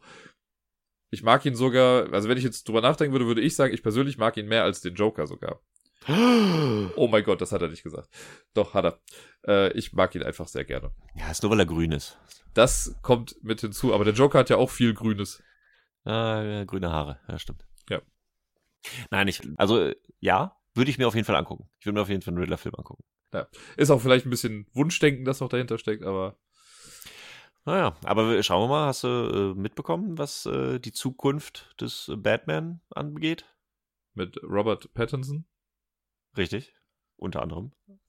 äh, äh, erleuchte mich doch. Also ich habe, äh, also Robert Pattinson als Batman, ja, habe ich Mhm. gesehen, ist glaube ich, ich glaube auch bestätigt. The Batman, Was, ja. ich, was ich übrigens aber auch gut finde. Also Robert Pattinson hat mich auf jeden Fall rumgerissen. Sehe ich mir ganz gerne an. Seit Twilight 4 oder wann? Ich habe Twilight nicht einmal gesehen und ich habe, also gut, dann erzähle ich die Geschichte kurz. Ich habe Twilight nie gesehen und war für mich, Robert Pattinson war immer so, boah, der Twilight-Dude. Ja. Und dann gab es ja diesen, dann gab es noch diesen einen Film, wo ich den Namen nicht mehr hinkriege. Ich Wo er im Auto sagen. Ja, genau. Äh, Weißt du, wie der heißt? Es ist irgendwas mit M, aber ich komme gerade auch nicht drauf. Ich wollte gerade Metropolitan sagen, aber das ist ein Cocktail. Ja, und ich wollte Megalomaniac sagen, aber das ist es auch nicht. Ähm, jedenfalls der. Und dann dachte ich so, hm, guckst du dir den an? Aber es ist halt der Twilight-Dude. So, hm, ich weiß nicht. Und dann ist der auch, der war der auch wieder weg und ich habe ihn nicht gesehen. Und dann irgendwann, zwei Jahre später oder so, war Fantasy Filmfest und ich habe mir einfach ein Ticket geholt für einen Film und dann bin ich da reingegangen und habe mir den angeguckt und es war The Rover. Irgendwie ein Mhm. australischer postapokalyptischer Film mit Guy Pearce, Okay. wo er durch die Wüste fährt und dann wird, glaube ich, sein, äh, sein Auto geklaut, richtig. Und dann will er sein Auto wieder haben, weil das Auto halt auch Überleben bedeutet. Jedenfalls wird er dann begleitet von einem aus der Bösewichtentruppe und der ist so ein bisschen geistig zurückgeblieben. Und ich dachte so, krass, wie der Typ das spielt. Weil ich kauf dem das ab. Und ich habe Mhm. echt gedacht so, okay, der ist der wirklich ein bisschen zurückgeblieben? Weil so wie der das wirklich rüberbringt. Hm. Und ich habe ihn nicht erkannt. Und dann kam der Abspann und dann kam nur The Rover, Guy Pearce, Robert Pattinson. Und ich so, nee. Ich habe ihn nicht erkannt. Und das war so, okay. Also allein für die schauspielerische Leistung ah, krass. Wirklich. Und danach habe ich noch in ein, zwei Nebenrollen irgendwo hier und da mal gesehen und der hat mich eigentlich immer überzeugt. Und jetzt so Batman als Neustart des Ganzen wieder und auch wieder mal so ein jüngerer im Vergleich zu, wo sie mit Batfleck hin sind. Ja. Insofern, ich bin da recht positiv gestimmt, was Pattinson angeht. Ich habe auch nichts dagegen. Also ich generell bei so Casting-Entscheidungen, ich war ja damals auch, als es hieß, äh, Ben Affleck spielt Batman, war ich einer der wenigen aus meinem Umfeld, die gesagt haben, ich finde das gut. Ich kann mir das gut vorstellen. Ja, ja. Ne, Und das finde ich bei ihm, ich gebe ihm auf jeden Fall die Chance, mir das zu zeigen. Ne? Ich habe Auf ich hab auch Fall. nichts gegen ihn als Schauspieler. Ich muss gestehen, ich habe alle Twilight-Gedöns-Dinger geguckt, weil meine Schwester da tierisch drauf abgefahren ist und wir hatten irgendwann das Ritual, dass wir die halt dann Mm. immer im Kino gucken. Deine Schwester. Ja, lange Geschichte. Ähm, Cosmopolis heißt übrigens der Film, über den wir eben sprachen. Ah, äh, der ja. im Auto und so gedöns. Naja. Aber ja, ich äh, freue mich. Aber wer ist denn da so bösewichtsmäßig? Äh, Und der Bösewicht mäßig, der jetzt da im Gespräch ist, ist der Riddler, sehr gut. gespielt von äh, Paul Dano, den ich ja auch sehr, sehr liebe. Ah, doch, das weiß ich. Da hast du da nicht drüber getwittert Aber mal. Ging bei Twitter kurz, genau. Ja, der Bayer genau, hat's doch. getweetet, ich hab's geretweetet. Das ist, äh, genau. Ja, ja, ja, stimmt doch. Das habe ich mir dann auch angeguckt. Stimmt, jetzt erinnere ich mich auch da wieder dran. Deswegen. Das, Und könnte gut funktionieren. Ey, das sind zwei äh, Schauspieler, von denen ich eigentlich ziemlich viel halte in einer Materie, wo wir gerade an einem Punkt sind, wo eigentlich gute Filme rauskommen, mit einem neuen Versuch, mit zwei guten Rollen. Also da, ja, ich versuche nicht zu sehr gehypt zu sein. Okay. Ich hätte mir beim, also der Riddler ist einer der Bösewichte, bei dem ich mir gewünscht hätte, er wäre im Nolan-Universum dabei gewesen. Hm. Ne, das, das hätte ich gerne, glaube ich, da gesehen. Da hätte das irgendwie bestimmt ganz gut reingepasst. Ähm, das heißt, es gibt, ja, die, die Batman-Nolan-Trilogie, die hat ja so einen schönen, da geht's ja halt auch einfach um drei Lebensabschnitte des Batman.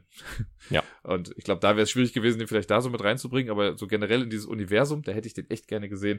Und ich weiß noch, als damals so die ersten Casting-Entscheidungen für den dritten Teil gefallen sind und dann äh, klar war, dass hier, wie heißt er, Joseph Gordon-Lewitt, Levitt, wie auch immer, dass Mhm. der dann da mitspielt, da habe ich schon gedacht, das könnte werden, das könnte werden. War er dann nicht. Nee, wurde er leider nicht. Naja. Das stimmt. Riddler hätte gut ins Nolan-Universe gepasst. Äh, aber Das hätte mir auch fast schon gereicht, wenn der in allen drei Teilen so ein bisschen vorgekommen wäre. So ein bisschen, also eine Scarecrow, gut, im ersten Teil war der auch noch mal ein bisschen präsenter dann natürlich, aber Scarecrow ist ja einer der Charaktere, die in allen drei Batman-Filmen da waren, wenn auch immer nur mal kurz. Ja. Und das hätte ich mir beim, beim Riddler einfach gewünscht, dass man so merkt, der ist noch da, der hat wieder so ein komisches Rätsel gestellt, Batman löst das mal eben und dann ist okay. Aber naja, ja, so einer der Nebenschauplätze. Genau. Ich habe mir jetzt letztens nochmal das Triple Feature gegönnt. Ich habe irgendwie sonntags nachmittags, da war so Recherche, hm, guckst du nochmal The Dark Knight an. Wollte aber The Dark Knight nicht im Hellen gucken und es war irgendwie so 15, 16 Uhr. Dann dachte ich, ach komm, guckst nochmal alle drei und habe mir wirklich die ganze Trilogie nochmal rangeguckt. Ich muss ja echt sagen, ähm, dass der erste und der dritte halt echt leider nicht so gut sind. Findest du? Es ist, ähm, also jetzt so nochmal im Gesamtbild gesehen und so, also sie sind nicht schlecht. Und sie sind sicherlich mit die besten Batman-Filme da, aber du musst beim ersten schon ein Auge zudrücken und beim dritten schon beide Augen zudrücken. Sie haben ihre, sie haben ihre Daseinsberechtigung, weil ohne sie würde auch The Dark Knight nicht so gut sein. Äh, ne, weil The Dark Knight muss sich nicht mit irgendwelchen Origin-Geschichten aufhalten Mhm. und er muss keinen Abschluss in der Trilogie bringen. So, deswegen ist der so schön in der Mitte und so losgelöst davon und kann halt wirklich die Essenz und den Kern von Batman rausstellen, was er so geil hinkriegt. Aber, boah, der erste hat so viele ah, Logiklöcher auch, wo du so denkst, oh, hm, hm. und er kriegt auch die Figur von Batman nicht so 100%, also so ein, zwei So, er will ja diesen ernsten und gesetzten Batman machen, so der große Twist am Ende, wo er sagt, äh, ich muss, ich muss dich nicht töten, aber ich muss dich auch nicht retten. Hm. Wenn du nach den Comics gehst, doch, doch, äh, er, er muss ihn retten. äh, Batman lässt nicht irgendjemand in den Tod. Menschenleben steht über alles. Mhm. Er müsste ihn retten. Solche Geschichten sind da schon so drin und dieser Mikrowellen-Emitter, der ja alles Wasser äh, verdampft. Wie soll das funktionieren mit Menschen, die zu 70 Prozent aus Wasser bestehen? Und ja, sie machen das seit Wochen, aber es muss über die Lunge eingenommen werden. Das heißt, Leute, die Wasser gekocht haben oder unter der Dusche standen, so, da ist nichts passiert, so. Also da muss man echt schon so ein Auge zudrücken, dass der funktioniert. Und beim dritten ist es echt noch mal mehr, weil der dann noch mal so konstruiert ist und ja, die komplette Polizeigewalt von Gotham City, also alle in dieser Großstadt ansässigen Polizisten, gehen alle gleichzeitig in die Kanalisation. Niemand ist oben. Also das macht der Film ganz klar deutlich, dass wirklich alle unter der Erde sind, weil der Commissioner das angeordnet hat. Und dann bleiben sie für fünf Monate oder sieben Monate sind's, fünf oder sieben äh, Monate in der Kanalisation, überleben alle und kommen dann alle in der sauberen Uniform wieder raus, um eine Straßenschlacht zu kämpfen. So, das ist so. Ah, Ich warte noch auf den Moment, wo du sagst, es wird unrealistisch. ja, das. äh, So, ich weiß, warum sie es machen und warum sie es so aufbauen. Weißt du, das ist so, sie wollten Mhm. unbedingt drin haben, dass Bane Batman das Rückgrat bricht, weil das halt der Moment aus dem Comic ist. Das Fanservice, ist auch ein Ja. geiler Moment, so ist nicht. Aber um Mhm. dann, dass Batman wieder zurückkommen kann, muss halt so und so viel Zeit vergehen. Das heißt, wir müssen irgend den anderen was zu tun geben in dieser Zeit.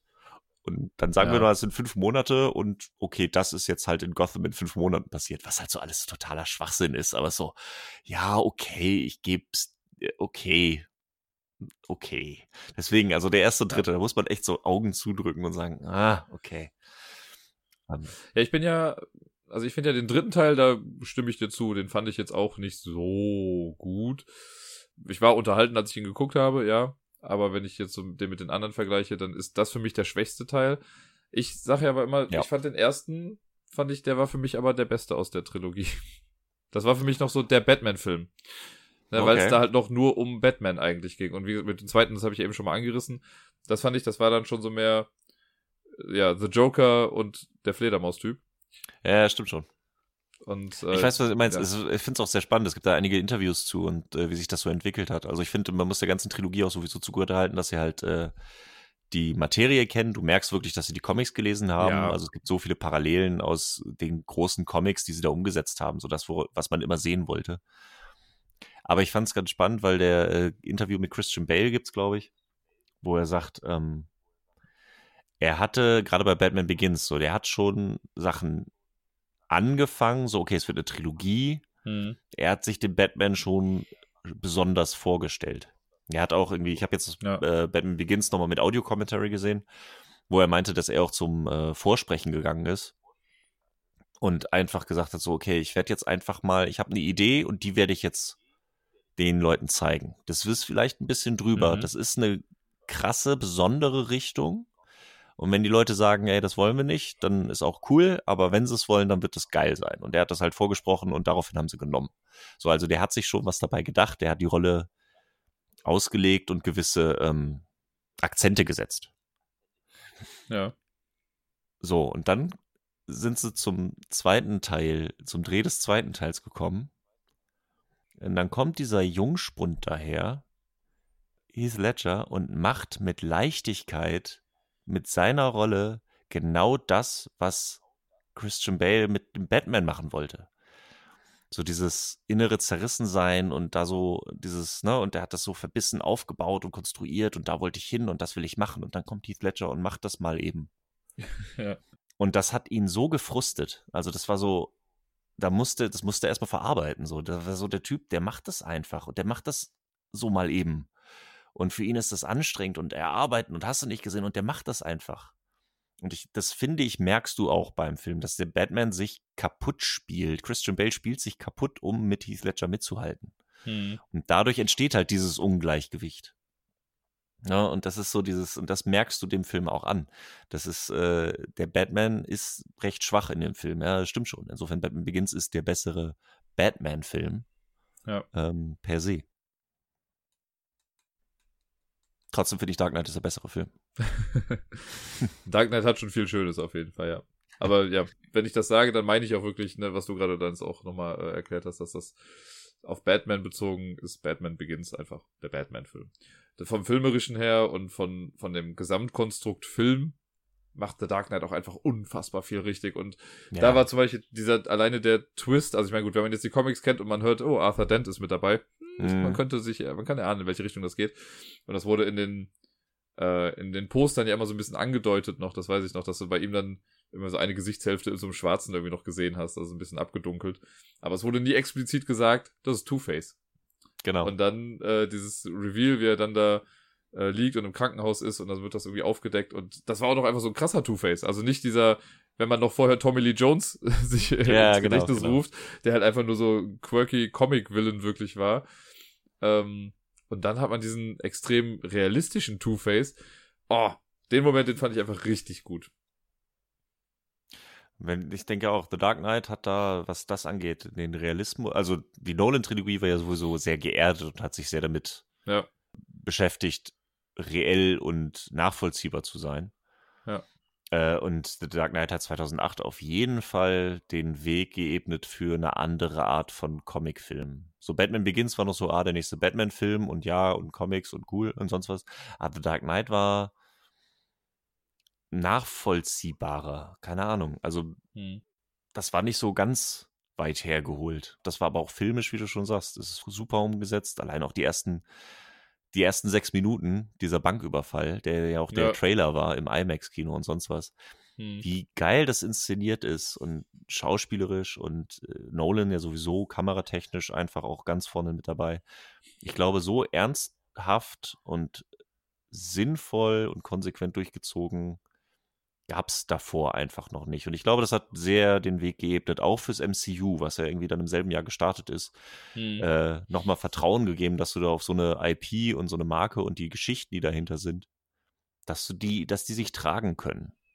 Ja. Auch wenn du da einen Typen hast, dem die halbe, das halbe Gesicht abgebrannt ist und irgendwie, also das ist natürlich schon krass und irgendwie drüber, aber wenn du es glaubhaft rüberbringst, funktioniert das. Hm. Und nicht nur im, ah, das sind die Nerds und das ist für Kinder und wir machen uns drüber lustig, wie es davor noch irgendwie mit Batman und Robin war. Oder halt Two-Face mit Tommy Lee Jones oder Ja. Jim Carrey als Riddler. Sondern das, das kann funktionieren. Das sind ernstzunehmende Geschichten, die da stattfinden. Ja, ich glaube, damit benutzt du schon die richtigen Worte. Man hat sich einfach ernst genommen gefühlt, auch als, als Comic-Fan. Ja. Ja. Es war jetzt nicht, dass da irgendjemand gesagt hat, na, wir machen einfach irgendeinen Blödelfilm, so wie Batman Forever oder Batman und Robin dann auch, äh, sondern das war, man hat sich gedacht, ja, Mann, das ist cool. Das ist, endlich ist das mal so ein richtig ernstzunehmender Film und jemand hat das verstanden, was wir uns da an, in Comics durchgelesen haben. Jemand weiß, wovon er spricht, wenn er das da macht. Mit der Materie auseinandergesetzt und das auf Leinwand gebannt. Genau. Und das hat DC seitdem leider irgendwie Verloren. nicht mehr richtig hingekriegt. Ja, ist wohl Das ist richtig. schon echt traurig. Es sind seit zehn Jahren ist kein richtig guter DC-Film rausgekommen. Ja, ich fand für mich der beste, den ich gesehen habe, muss ich sagen. Mir fehlt immer noch zum Beispiel Aquaman, den habe ich noch nicht gesehen. Hm. Der letzte, der mir Spaß gemacht hat, das war Shazam. Den fand ich gut. Der hat auch, der hat nicht alles Ja. richtig gemacht, aber ich fand Ja. so für das, was er war und dafür, dass ich an sich jetzt mit, mit dem Charakter Shazam gar nicht so viel dann jetzt zu tun hatte, war ich total gut unterhalten. Das lag aber auch ein bisschen mit Ja. äh, an der Sympathie für die Schauspieler und so, die da drin waren und doch, den, den fand ich nett. Aber der war dann auch schon wieder, also auch wenn sie dann nochmal versuchen, so den Bogen zu schlagen äh, und den damit einzubinden in das Ganze, in das, äh, in das Universum da, war der halt auch losgelöst genug von allem anderen. Der hat mir aber auch Spaß gemacht. Da habe ich auch im Kino gesitzt und gelacht und so. Das war, äh, Ja. das war schon, war schon lustig. Ich bin aber auch mal gespannt, jetzt generell, da weißt du wahrscheinlich auch nichts genaueres, wie das jetzt eigentlich mit dem DCEU weitergeht. So richtig. Ich, Weil also, das ist ja, ja, Wonder Woman wird ja noch kommen. Hier, Wonder ja, Woman Wonder Woman 2 kommt 84. jetzt. Genau. Genau. Und äh, Birds of Prey. ja, stimmt. Das sind so die nächsten zwei. Dann Das Suicide Squad, also der Richtig. neue, Aber der, der ja, ja, Ja, genau, das ist halt so dieses, okay, es kommt dann Suicide Squad, was ja ein Reboot ist, Mhm. aber gleichzeitig Schauspieler behält. Also Ja. irgendwie, er bedient sich äh, das Beste aus beiden Welten, sag ich mal. Dann kommt halt äh, The Batman mit einem Ja. wieder jungen Batman. Du kannst mir nicht erzählen, dass Robert Pattinson die Rolle weiterspielt, die Ben Affleck gespielt hat, weil das Nee, auf gar keinen Fall. das würde nicht funktionieren, so was soll das? Dann hast du aber auch den Joker, der rausgekommen ist, der ja auch ein DC-Film ist und schon da eingebunden ist, aber jetzt auch nicht als Once Upon a Time gelabelt wurde. Mhm. So, und irgendwie, da, ich, ich sehe da nicht mehr so, ich sehe da nicht mehr die, den Faden, weißt du? Also nicht, dass der Faden gut gewesen ist, wäre, aber gerade weiß ich gar nicht, wo die gerade hinwollen. Ja. Ich habe gerade mal hier noch nebenbei äh, geguckt, was noch so kommen soll. Äh, Mhm. Und nach Suicide Squad wäre jetzt noch für 2021 ist The Flash äh, angedacht. Ah, okay, ja. Dann äh, im Dezember 2022 Untitled Aquaman Sequel. Ja, okay. Und to be announced ist noch Black Adam. Stimmt, mit äh, The Rock. Aber das ist Stimmt. ja alles sehr. Ja, aber das ist alles so weit weg irgendwie und so. Also The Flash kann ich mir, da wird dann ja wahrscheinlich noch an die Justice League angelehnt sein. ja, schätze ich Das mal. wird ja, ne, wird ja hier Ezra wird das ja machen. Genau. Ezra Miller. Ja, und dann das Aquaman Sequel wird auch weiterhin äh, Aquaman sein. Ja. Ach, ich finde es halt schade, ne? Also, das Ja. haben wir jetzt gar nicht noch so. Ich glaube, wir haben das in der, in der Marvel-Folge haben wir das ein bisschen so angerissen. Äh, oder da habe ich ja auch schon gesagt, dass ich ja eigentlich, was so Comics angeht, bin ich ja auch immer mehr auf der DC-Seite gewesen. Äh, und die Filme, da musste man ja immer ganz klar sagen, dass Marvel macht einfach die besseren Filme. Da kann man nicht viel gegen sagen. Zumindest jetzt, wenn man Marvel mit dem DCEU vergleicht. Ne? Wenn man jetzt die Nolan-Trilogie, die kann man nochmal irgendwie anders bewerten, finde ich. Das ist aber auch eine andere Richtig. Art von Film, die dahinter steckt. Was ich lange Zeit gesagt habe, oder was ich auch eigentlich immer noch meine, was bei DC gut lief, ist das Arrowverse. Ne, dass die halt das geschafft haben, im Fernsehen diesen Comic-Charakter so gut hinzubekommen mit diesen ganzen Crossover-Sachen. Also wenn du jede Serie einzeln nimmst, das sind bei weitem nicht die besten Serien der Welt. Ich habe Arrow, mag ich zwar total gerne und habe das, äh, also bin eigentlich immer relativ aktuell gewesen mit allem, was ich so gucke da. Das hat auch voll seine Schwächen und leider merkt man, die hatten eigentlich Bock auf Batman-Sachen, mussten es aber in Arrow packen. Weil halt die Okay. Batman-Lizenz nicht im Fernsehen. Also, ich sag nur, Ras Al Ghul kommt halt in der dritten Staffel Arrow vor und ist da quasi der Bösewicht. Okay. Wo du denkst, was, warum? Was soll das? Ne? Und hier die League of Assassins und sowas spielt dann immer eine Rolle. Warum macht ihr das denn in Arrow? Warum sucht ihr euch nicht was Besseres? Aber Mhm. dann weißt halt, okay, die, die erzählen eine Batman-Geschichte über Arrow. Ja. Und das ist halt ein bisschen schade einfach. Und dritte Staffel war auch einfach schlecht, also das kann man auch nicht anders sagen. Da sind so blöde Sachen einfach passiert. Äh, also stell dir Ras Al Ghul vor, wie du ihn dir vorstellst. Okay. Und dann, und dann guckst du die dritte Staffel Arrow, bis Ras Al Ghul kommt. Und wenn du dann noch weiter guckst, dann bist du es auch selbst schuld. ne? Also ich, zu dem Zeitpunkt war ich halt einfach auch committed und dachte so, komm, ja, das wird irgendwie auch sein Ende finden irgendwann. Aber das ist, ah, ich weiß schon gar nicht mehr, ob er einen britischen Akzent hatte. Ähm, aber das ist einfach so ein schmales Hemd, dieser Typ. Und man kauft dem das einfach nicht ab, dass das einfach so ein, so der, der Anführer der League of Assassins einfach ist. Naja, andere Geschichte. Aber was ganz cool ist, weil aus Arrow ist ja dann Flash entstanden, ne? Der war ja erst so ein, den haben sie ja quasi mit so einem Backdoor-Pilot dann irgendwie da reingebracht, Mhm. dass der, ähm, halt so einen kleinen Auftritt da hatte und als Wissenschaftler dann dazugekommen ist. Und dann am Ende von der Arrow-Folge, wo Flash das erste Mal drin vorkommt, wird er dann auch erst zum Flash. Also dann wird er erst von dem Blitz getroffen und all so Geschichten. ah, okay. Äh, oder es wird da dann zumindest gezeigt. Und in der Pilotfolge von Flash wird das dann nochmal aufgegriffen. Äh, und deswegen verbinden Arrow und Flash wird einfach super gut miteinander verbunden schon mal. Und man merkt einfach, das ist ein Universum. Und das schafft dieses ganze Ding. Das wurde ja dann erweitert noch mit Legends of Tomorrow, was Mhm. total abgefahren ist. Und da dachte ich schon, das wird keine Staffel überleben, diese Serie. Aber ist mittlerweile auch schon in der vierten, fünften Staffel oder so. Und jetzt dann kam noch Supergirl mit dazu, was auch eine etwas komischere Geschichte hat, weil Supergirl eigentlich erst abgesondert von dem Ganzen produziert wurde. Und dann wurde mal so als Gimmick gesagt, hey, wir machen mal eine Crossover-Folge mit dem Flash. Ne, also Flash und Supergirl, wie die Ja. irgendwie durch, einen, durch multidimensionale Sachen dann ineinander doch noch irgendwie zueinander finden. Dann wurde das irgendwann auf den gleichen Sender gebracht und da haben sie gesagt, ach, wir spielen doch alle irgendwie so halbwegs im gleichen Universum, wir bauen uns hier so ein paar Brücken, dann können wir uns trotzdem immer besuchen. Dann hattest du schon die Serie. Jetzt, dann kam noch Black Lightning mit dazu, der eigentlich auch losgelöst von allem spielt, aber jetzt in dem Mega-Crossover-Event, der jetzt ja gerade stattfindet, nämlich Crisis on Infinite Earth, äh, ist er dann auch noch mit drin in der ganzen Sache. Die machen Crisis on Infinite Earth im Fernsehen gerade? Ja, Abgefahren. aber halt, äh, aber runtergebrochen halt aufs Arrowverse, ne? Also das ist halt so ein bisschen, also es heißt halt immer Arrowverse, weil es mit Arrow angefangen ja, hat. ja, ja. Das ist alles ein bisschen runter und die haben auch schon, die hatten, wie heißt das hier, Crisis on Earth X oder sowas, das mit den Nazi-Superhelden und sowas, das hatten sie auch schon drin. Okay. Und diese Crossover funktionieren auf eine ganz absurde Art und Weise. Und man merkt den aber einfach an, dass alle irgendwie mitspielen. Weil dann bei Legends of Tomorrow zum Beispiel sind dann Helden und Bösewichte, die vorher bei Arrow und Flash dann irgendwie da waren, die spielen dann auf einmal die Legends of Tomorrow und die besuchen sich dann auch gegenseitig. Es wird übereinander gesprochen. Und du hast einfach wirklich das Gefühl, das ist so ein Mini-MCU. Und das, finde ich, haben sie halt gut ins Fernsehen übertragen. Das haben die Filme im Leben nicht geschafft irgendwie, ne? Weil die Filme, weiß ich nicht. Klar kann man sagen, ja, die hängen so ein bisschen miteinander zusammen, aber man hatte nie, glaube ich, so das richtige Gefühl, dass das DCEU ein zusammenhängendes Universum so an sich ist. Ne? Also das waren so einzelne Filme mit kleinen Verbindungen, aber irgendwie fehlte da was. Kurzer Fun Fact: Ich. Ja, bitte. Das DCEU, DC Extended Universe, ähm, heißt gar nicht so. Das ist ein, Okay. der, das kommt aus dem Internet. Also es Okay. gibt, es wurde von DC oder Warner gibt es keinen Namen dafür. Okay. Also die haben das noch nie offiziell, wurde das jemals irgendwie als DCEU bezeichnet. Das ist halt, weil man drüber reden musste, ist das aus dem Internet entstanden. ah, okay. Was, glaube ich, schon ganz interessant zeigt, wie Warner und DC da rangehen. Ja.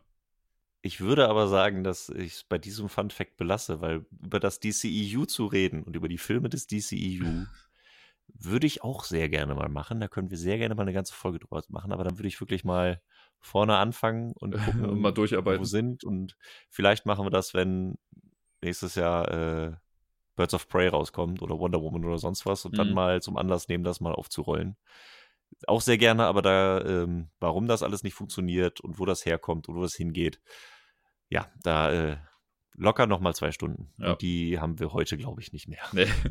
Ja, tut mir leid, ich habe auch gerade lange ausgeführt über dieses äh, Arrowverse und sowas. Ich, äh, Nee, alles gut, alles gut. Es war ja auch, äh, nur um es auch mal gesagt zu haben, ich glaube, das haben wir halt beide nicht gesehen, ist ähm, Gotham. Ja, ist richtig. Müsste man ja eigentlich auch mal äh, erwähnen, weil ich habe mir sagen lassen, dass der Joker, der da drin vorkommt, wohl auch sehr solide ist. Mhm. Wobei ich mir halt überhaupt nicht vorstellen kann, wie das funktionieren soll.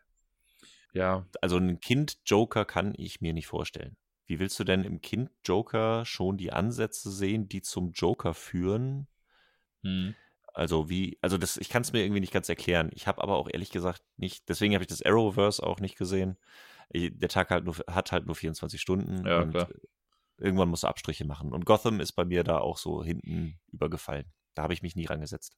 Ja, ich habe damals, als es irgendwie angefangen hat oder als es beworben wurde, so Gotham, dachte ich mir so, das brauche ich gerade aber auch irgendwie nicht. Ich weiß gar nicht mehr genau, wann es rausgekommen ist, aber das war zu so einem Zeitpunkt, wo, glaube ich, dann auch schon Arrow oder so lief und dann dachte ich mir, Ja, ja, das war ein ach, paar Jahre ich habe ich hab doch gerade schon Arrow und das reicht mir dann auch irgendwie und naja. Arrow habe ich irgendwann, ich glaube, als Flash rauskam, habe ich mir Arrow mal angeguckt, weil also meinte, so, oh ja, da kommt jetzt Crossover und Flash und uh, ist eigentlich ganz cool. Hm. Und ich glaube, ich habe mir die ersten drei Folgen von Arrow angeguckt. Ja, dann hatte ich keinen Bock mehr. Ja, ist halt eine CW-Serie, ne? Es ist so. Ja, eben, es war so. Oh, und da war dann auch so, okay, das, ich habe nicht so viel Zeit und ich habe noch die ganzen Marvel-Serien, die ich Mhm. gucken muss. Auch, auch nö, Ja. auch nö. Und jetzt so im Nachhinein nochmal alles nachholen. Puh, nee, das ist mir zu viel. Ich glaube, was man im Arrowverse wirklich gut machen kann, ist, guck dir nur die Crossover-Folgen an. Weil die sind dann echt ganz nett gemacht. So, ne? die, also man muss auch mal sagen, das ist ja dann Fernsehbudget, das ist alles nicht so groß und manchmal sind die Special Effects auch einfach grottenschlecht. ähm, aber das geht ganz gut, weil da haben sie nämlich jedes Jahr quasi eine Serie mehr mit reingeholt und haben es größer gemacht. Und das war cool. Das erste Crossover ist halt auch einfach standardmäßig, weil da gab es halt nur Arrow und Flash. Heißt dann Arrow versus Flash. Ne? Und dann gab es halt eine Folge in äh, Arrow und eine Folge in Flash, die dann passiert ist. Und beim nächsten Mal kam dann, glaube ich, Supergirl mit dazu oder die Legends of Tomorrow und dann kam noch eine Serie und noch eine Serie. Und jetzt gibt's halt, jetzt kulminiert das alles dann in Crisis on Infinite Earth, was ja auch der Abschluss von Arrow ist. Arrow hört ja dann danach auf. Mit der Folge. Okay. Also mit der Arrow-Folge aus dem Crossover endet die Serie Arrow. Was Stirbt er? Ich vermute es, aber man weiß es noch nicht so ganz genau. Naja, also in den Comics ist er auch mal gestorben und dann gab's Green Arrow Rebirth, also Ja, alles aber ich schon da habe gewesen. hab gehört, dass er in den Comics sehr so auf so einer auf so einem Panel quasi gestorben ist, dass Green Arrow jetzt gar nicht so die tragende Rolle da großartig hatte, sondern es hieß dann so, ach so, ja, der ist auch, ist auch tot. nee, das stimmt, den haben sie größer aufgebaut, als er dann wiederkam. Hm, Da okay. wurde es dann interessanter. Das ist auch ein sehr cooler Comic, der ist übrigens geschrieben von äh, Kevin Smith, Mhm. Quiver. Sehr guter Comic. Kevin Smith macht ja auch ein paar gute Comics. Auch einen sehr, sehr guten Batman-Comic übrigens. Okay. Ähm, der immer noch nicht abge okay. Der ist immer noch nicht abgeschlossen. Ich will den ganz kurz reinwerfen. Ja. Ähm, viele Leute mögen den nicht. Also Kevin Smith hat so eine ein bisschen eigene Art, Comics zu schreiben. Und der scheißt auch so ein bisschen auf ein paar Konventionen. Der hat halt auch, was ihm, glaube ich, sehr übel genommen wird, eine Szene aus Batman Year One von Frank Miller, also den Klassiker genommen. Mhm. Und quasi in seinem Comic behauptet, dass Batman sich in währenddessen angepinkelt hat. Okay. Also, ne, oh, es war ganz am Anfang, ich hatte Schiss und dann ist das passiert und oh, ja, ich habe mir ein bisschen in die Hose gemacht. Hm. Und das nehmen ihm, glaube ich, viele Batman-Fans übel. Weil man so sagt, so, oh, du kannst doch nicht die Klassiker und uh, wie kannst du nur, Und wenn man jetzt den Klassiker liest, denkt man daran, dass er sich angepisst hat, oh, wie kannst du nur. Ähm, deswegen hat so seine eigene Art. Ähm, der hat aber auch zwei Batman-Comics geschrieben, die ich kenne. Das eine ist äh, Kakophonie, Mhm. auch ein sehr, sehr guter Joker-Comic, deswegen möchte ich ihn auf jeden Fall erwähnen. Der eigentliche Bösewicht ist mein Lieblingsbösewicht in Comics ever. Mhm. Äh, Onomatopoea heißt Mhm. er. Erkläre ich jetzt nicht. Großartiger Bösewicht. Jedenfalls kommt der am Ende davon, indem er den Joker lebensbedrohlich verletzt. Mhm. Und dann der Batman nämlich auch die Wahl hat zwischen schnapp ich mir jetzt Onomatopoea oder rette ich den Joker. Und dann rettet er den Joker und dann kommt es nochmal zu einem sehr tiefgreifenden Gespräch. Deswegen, das ist schon ganz geil. Sehr gutes Comic. Äh, und dazu gibt es dann noch eine Fortsetzung, die heißt The Widening Gaia, was einem, eins meiner Lieblingscomics ist von Batman. Auch ein bisschen unkonventionell, wie gesagt. Das ist das, wo er sagt, dass er sich eingepinkelt hat. Deswegen, hm, Mhm. Aber diese Geschichte ist immer noch nicht abgeschlossen. Die endet mit einem großen, mit einer großen Splash-Page, mit einem mega Cliffhanger. Und das war die letzte Storyline, die er angefangen hat. Das war das letzte Buch, was quasi rauskam, bevor New 52 gestartet ist. Mhm. Ah, Was ja mittlerweile schon wieder abgeschlossen ist. Ja. Und soweit ich weiß, hat DC ihm auch zugesichert, dass seine Story die letzte Story ist, die er, die beendet wird. Also er darf sie zu Ende schreiben. Aber er kommt nicht dazu. Und das ist jetzt irgendwie acht Jahre her und diese Geschichte wird nicht beendet. Und das macht mich wahnsinnig. Aber er macht halt lieber nochmal hier ein bisschen Regie und schreibt da noch einen Film und sonst was. Aber er macht keine Comics mehr. Und ich will, dass The Widening Gaia endlich abgeschlossen wird. Das ist ein sehr persönliches Problem, aber es musste raus. also, wenn du zuhörst, Mr. Smith, Wirklich. mach mal. Wirklich. Ja.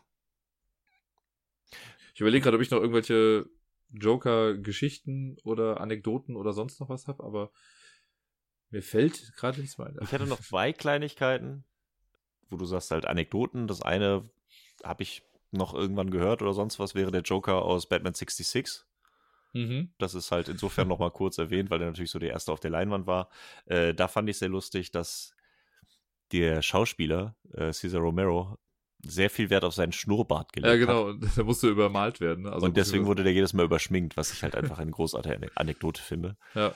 Aber bei Batman 66 kenne ich mich auch noch nicht genug aus. Ich habe die Serienbox hier, ich muss da endlich mal mich mal ransetzen und regelmäßig mal so ein paar Folgen weggucken, um da mal reinzukommen. Ich habe Ja. da eigentlich auch Bock drauf, aber es ist halt schon eine ganz andere Zeit. So 50 Jahre alt ist schon. Ja, ich, ich weiß, dass ich auch irgendwann mal hier Batman hält die Welt in Atem gesehen habe.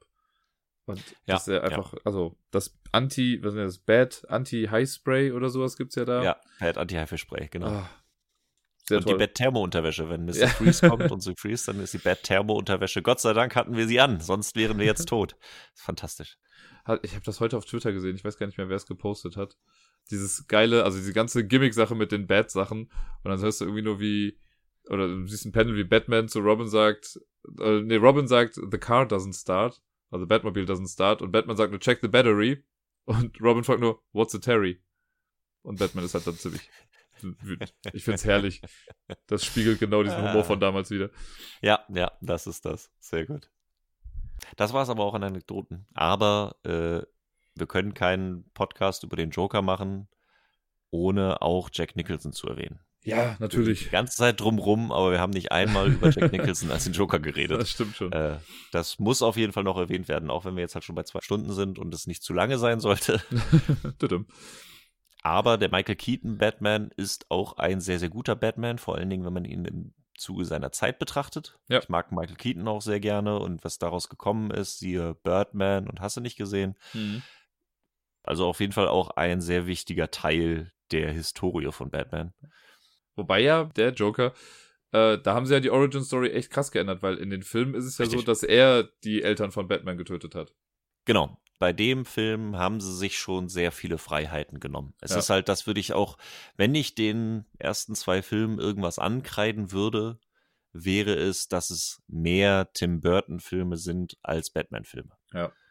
Na, also das ist, du merkst schon ganz klar, Tim Burton hat da sehr viel drin gehabt. Man muss aber auch dazu sagen, dass es natürlich äh, 89 war. Da war die Batman-Historie auch noch nicht ganz so weit. Da hat sich sehr viel getan in den letzten 20 Jahren, auch von den Comics her. Mhm.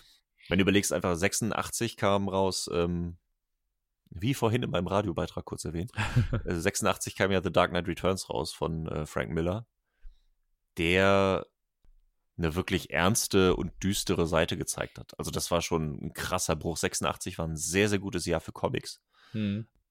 Da kam The Dark Knight Returns raus und auch Watchmen. Oh.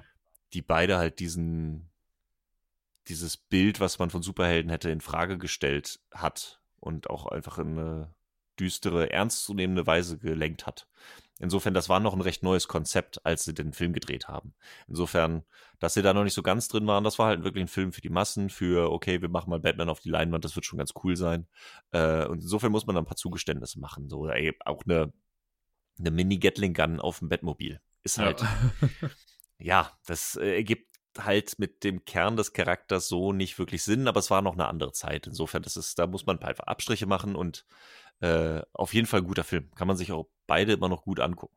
ja, doch, fand ich auch.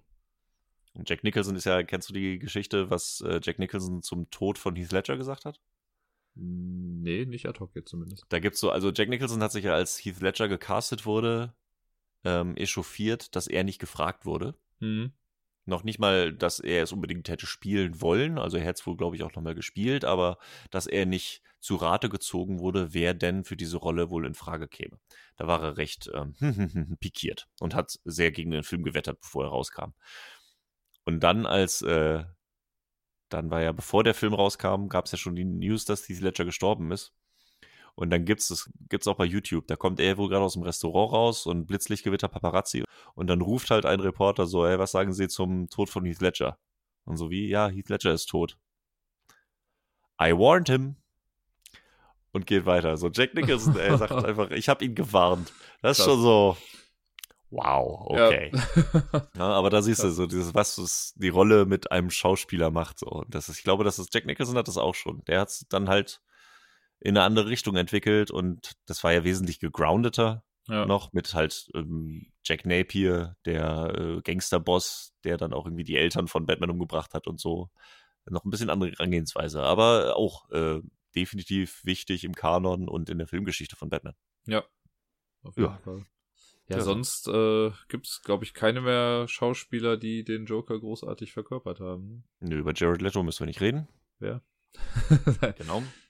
Ja, aber das ist auch, also vielleicht um mal drüber, also doch nochmal kurz zu sprechen, das war wirklich so eine Sache, ich weiß, ich bin ja jemand, wo ich dann sage, ich kann aus Suicide Squad, kann ich mir noch Sachen nehmen, die ich irgendwie ganz nett finde und schön finde. Mhm. Aber der Joker ist wirklich so eine Sache, wo ich mir denke, wa was ist da denn schiefgelaufen? Also, warum? Warum das? warum macht man sowas? Ja, das war, ähm, keine Ahnung. Also ich finde, ich finde, Suicide Squad hat zu wenig Joker beinhaltet, als dass es mir den Joker hätte versauen können. Und ich hätte mir auch einen Joker-Film, also einen Batman-Film mit Jared Leto als Joker danach angeguckt. Weil der halt zu, also dann hätte mich interessiert, okay, wo wollen die eigentlich damit hin? Aber Ja. Suicide Squad hat es einfach unmöglich gemacht, irgendwas aus diesem Film wirklich äh, weiterzuführen. Mal abgesehen von Margot Robbie. Ja. Ja, deswegen, also über Jared Leto als Joker, da brauchen wir echt nicht. Da war auch so viel mit Hype-Geschichten äh, und diese Pressemaschine, die da im Vorfeld lief mit, oh mein Gott, Jared Leto ist so Method. Er schickt tote Ratten an seine Co-Stars. Oh mein Gott. Ja. Wirklich, ey. Da ist es wieder, das Hype-Thema. Ja, genau, deswegen. Bevor wir da noch zu groß reingrätschen, belassen wir es, glaube ich, dabei, Ja. gerade was Jared Leto angeht und sonst was. Den Suicide Squad Podcast können wir gerne auch nochmal machen. Hm. Wenn ihr ihn wünscht, äh, schreibt eine Mail. Ähm, dann nehme ich mal eine große Kanne Baldrian-Tee und hole den dazu und dann, dann können wir das machen. Aber äh, nicht mehr heute. Nee, das ist wohl wahr. Doch wieder ein bisschen was zusammengekommen. Ja, schon. Man könnte meinen, wir reden gerne. Man kann jetzt auch nicht sagen, man hätte es nicht kommen sehen. Also, äh, Nee. ich, es war schon, Das mir war es klar. Also Ja, allein schon, auch. wie ich im letzten Monat, wie viel ich drüber noch drüber nachgedacht habe und geredet habe, das war schon klar, dass das etwas längeres wird. Ja, aber schön, dass äh, du, äh, ähm, äh, wie heißt es, durchgehalten hast. Ja, sowieso. Also ich habe meine helle Freude hier dran gehabt. Ich fand's gut. Ich äh, diskutiere und rede gerne ja mit dir über äh, alle möglichen Themen. Und wenn es dann auch noch ein Thema ist, das wir beide gleichermaßen gut finden, ist doch schön. Ich fand es auch sehr, sehr schön. Vielen Dank. Das freut mich. Und ich hoffe, dass auch irgendwo noch äh, Zuhörer dran sind. Sei es äh, Leute, die wirklich Ahnung von der Materie haben und sagen, oh, da war jetzt einiges drin, aber vielleicht haben sie das und das übersehen. Und da, das, äh, ja, wie könnt ihr nur? Vielleicht sind es aber auch ein paar Leute, die keinen großen Plan davon hatten und jetzt vielleicht ein bisschen tiefer in die Materie einsteigen wollen. Also, wenn ihr noch Leseempfehlungen wollt oder wenn euch gewisse Aspekte äh, gut gefallen haben und ihr sagt, das würde ich gerne mehr wissen, äh, schreibt mir gerne. Ich kann, ich lasse mich sehr gerne auf Diskussionen ein, falls man das noch nicht gehört hat. Gebe aber auch gerne Pointers irgendwie, wenn es in gewisse Richtung weitergehen soll. Wie gesagt, ich habe so ein paar Comics gelesen, ein paar Filme gesehen und was Batman und Joker angeht, das ist so eins meiner wenigen Sachen, wo ich sage, da habe ich ein, etwas Peil von. Hm. So oder so, wie gesagt, könnt ihr euch gerne bei mir melden, auch wenn es nur generelles Feedback sein sollte, wie es mit dem Podcast weitergehen sollte, welche Folgen ihr euch noch wünscht oder wenn ich keine mehr machen soll, schreibt mir das. Dann okay, habe ich wenigstens was zu lesen. Das wird aber niemand schreiben. Na, ja, ich hoffe es mal. Naja, ich glaube auch nicht. Aber ja, äh, ihr könnt mich auf jeden Fall erreichen unter äh, bei Twitter am einfachsten. Vielleicht nicht bei Tweets, weil die meistens nicht ausreichen, aber ihr könnt mir direkt Nachricht schreiben. Da heiße ich äh, mad-tears, die verrückten Tränen. Ihr wisst schon. Äh, ansonsten könnt ihr mir auch ganz oldschool eine E-Mail schreiben an redebedarfpodcast.gmx.de. Ist das nicht traurig, dass wir, dass wir schon so alt sind, dass wir sagen, dass E-Mails oldschool sind?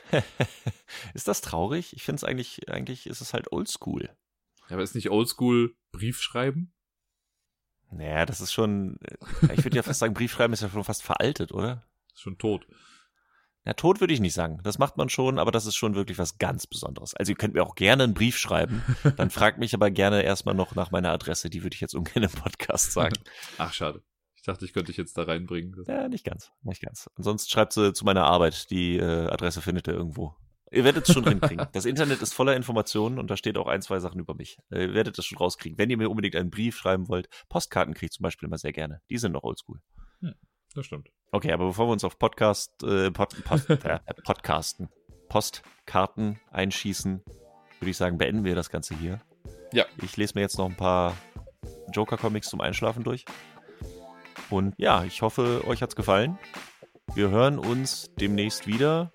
Hoffentlich nicht mehr ganz so lange Wartezeit. Vielleicht schaffe ich es in einem Monat. Mal schauen, was passiert. Bis dahin sage ich noch einmal vielen Dank, lieber Dirk. Dankeschön. Es freut mich immer wieder hier zu sein.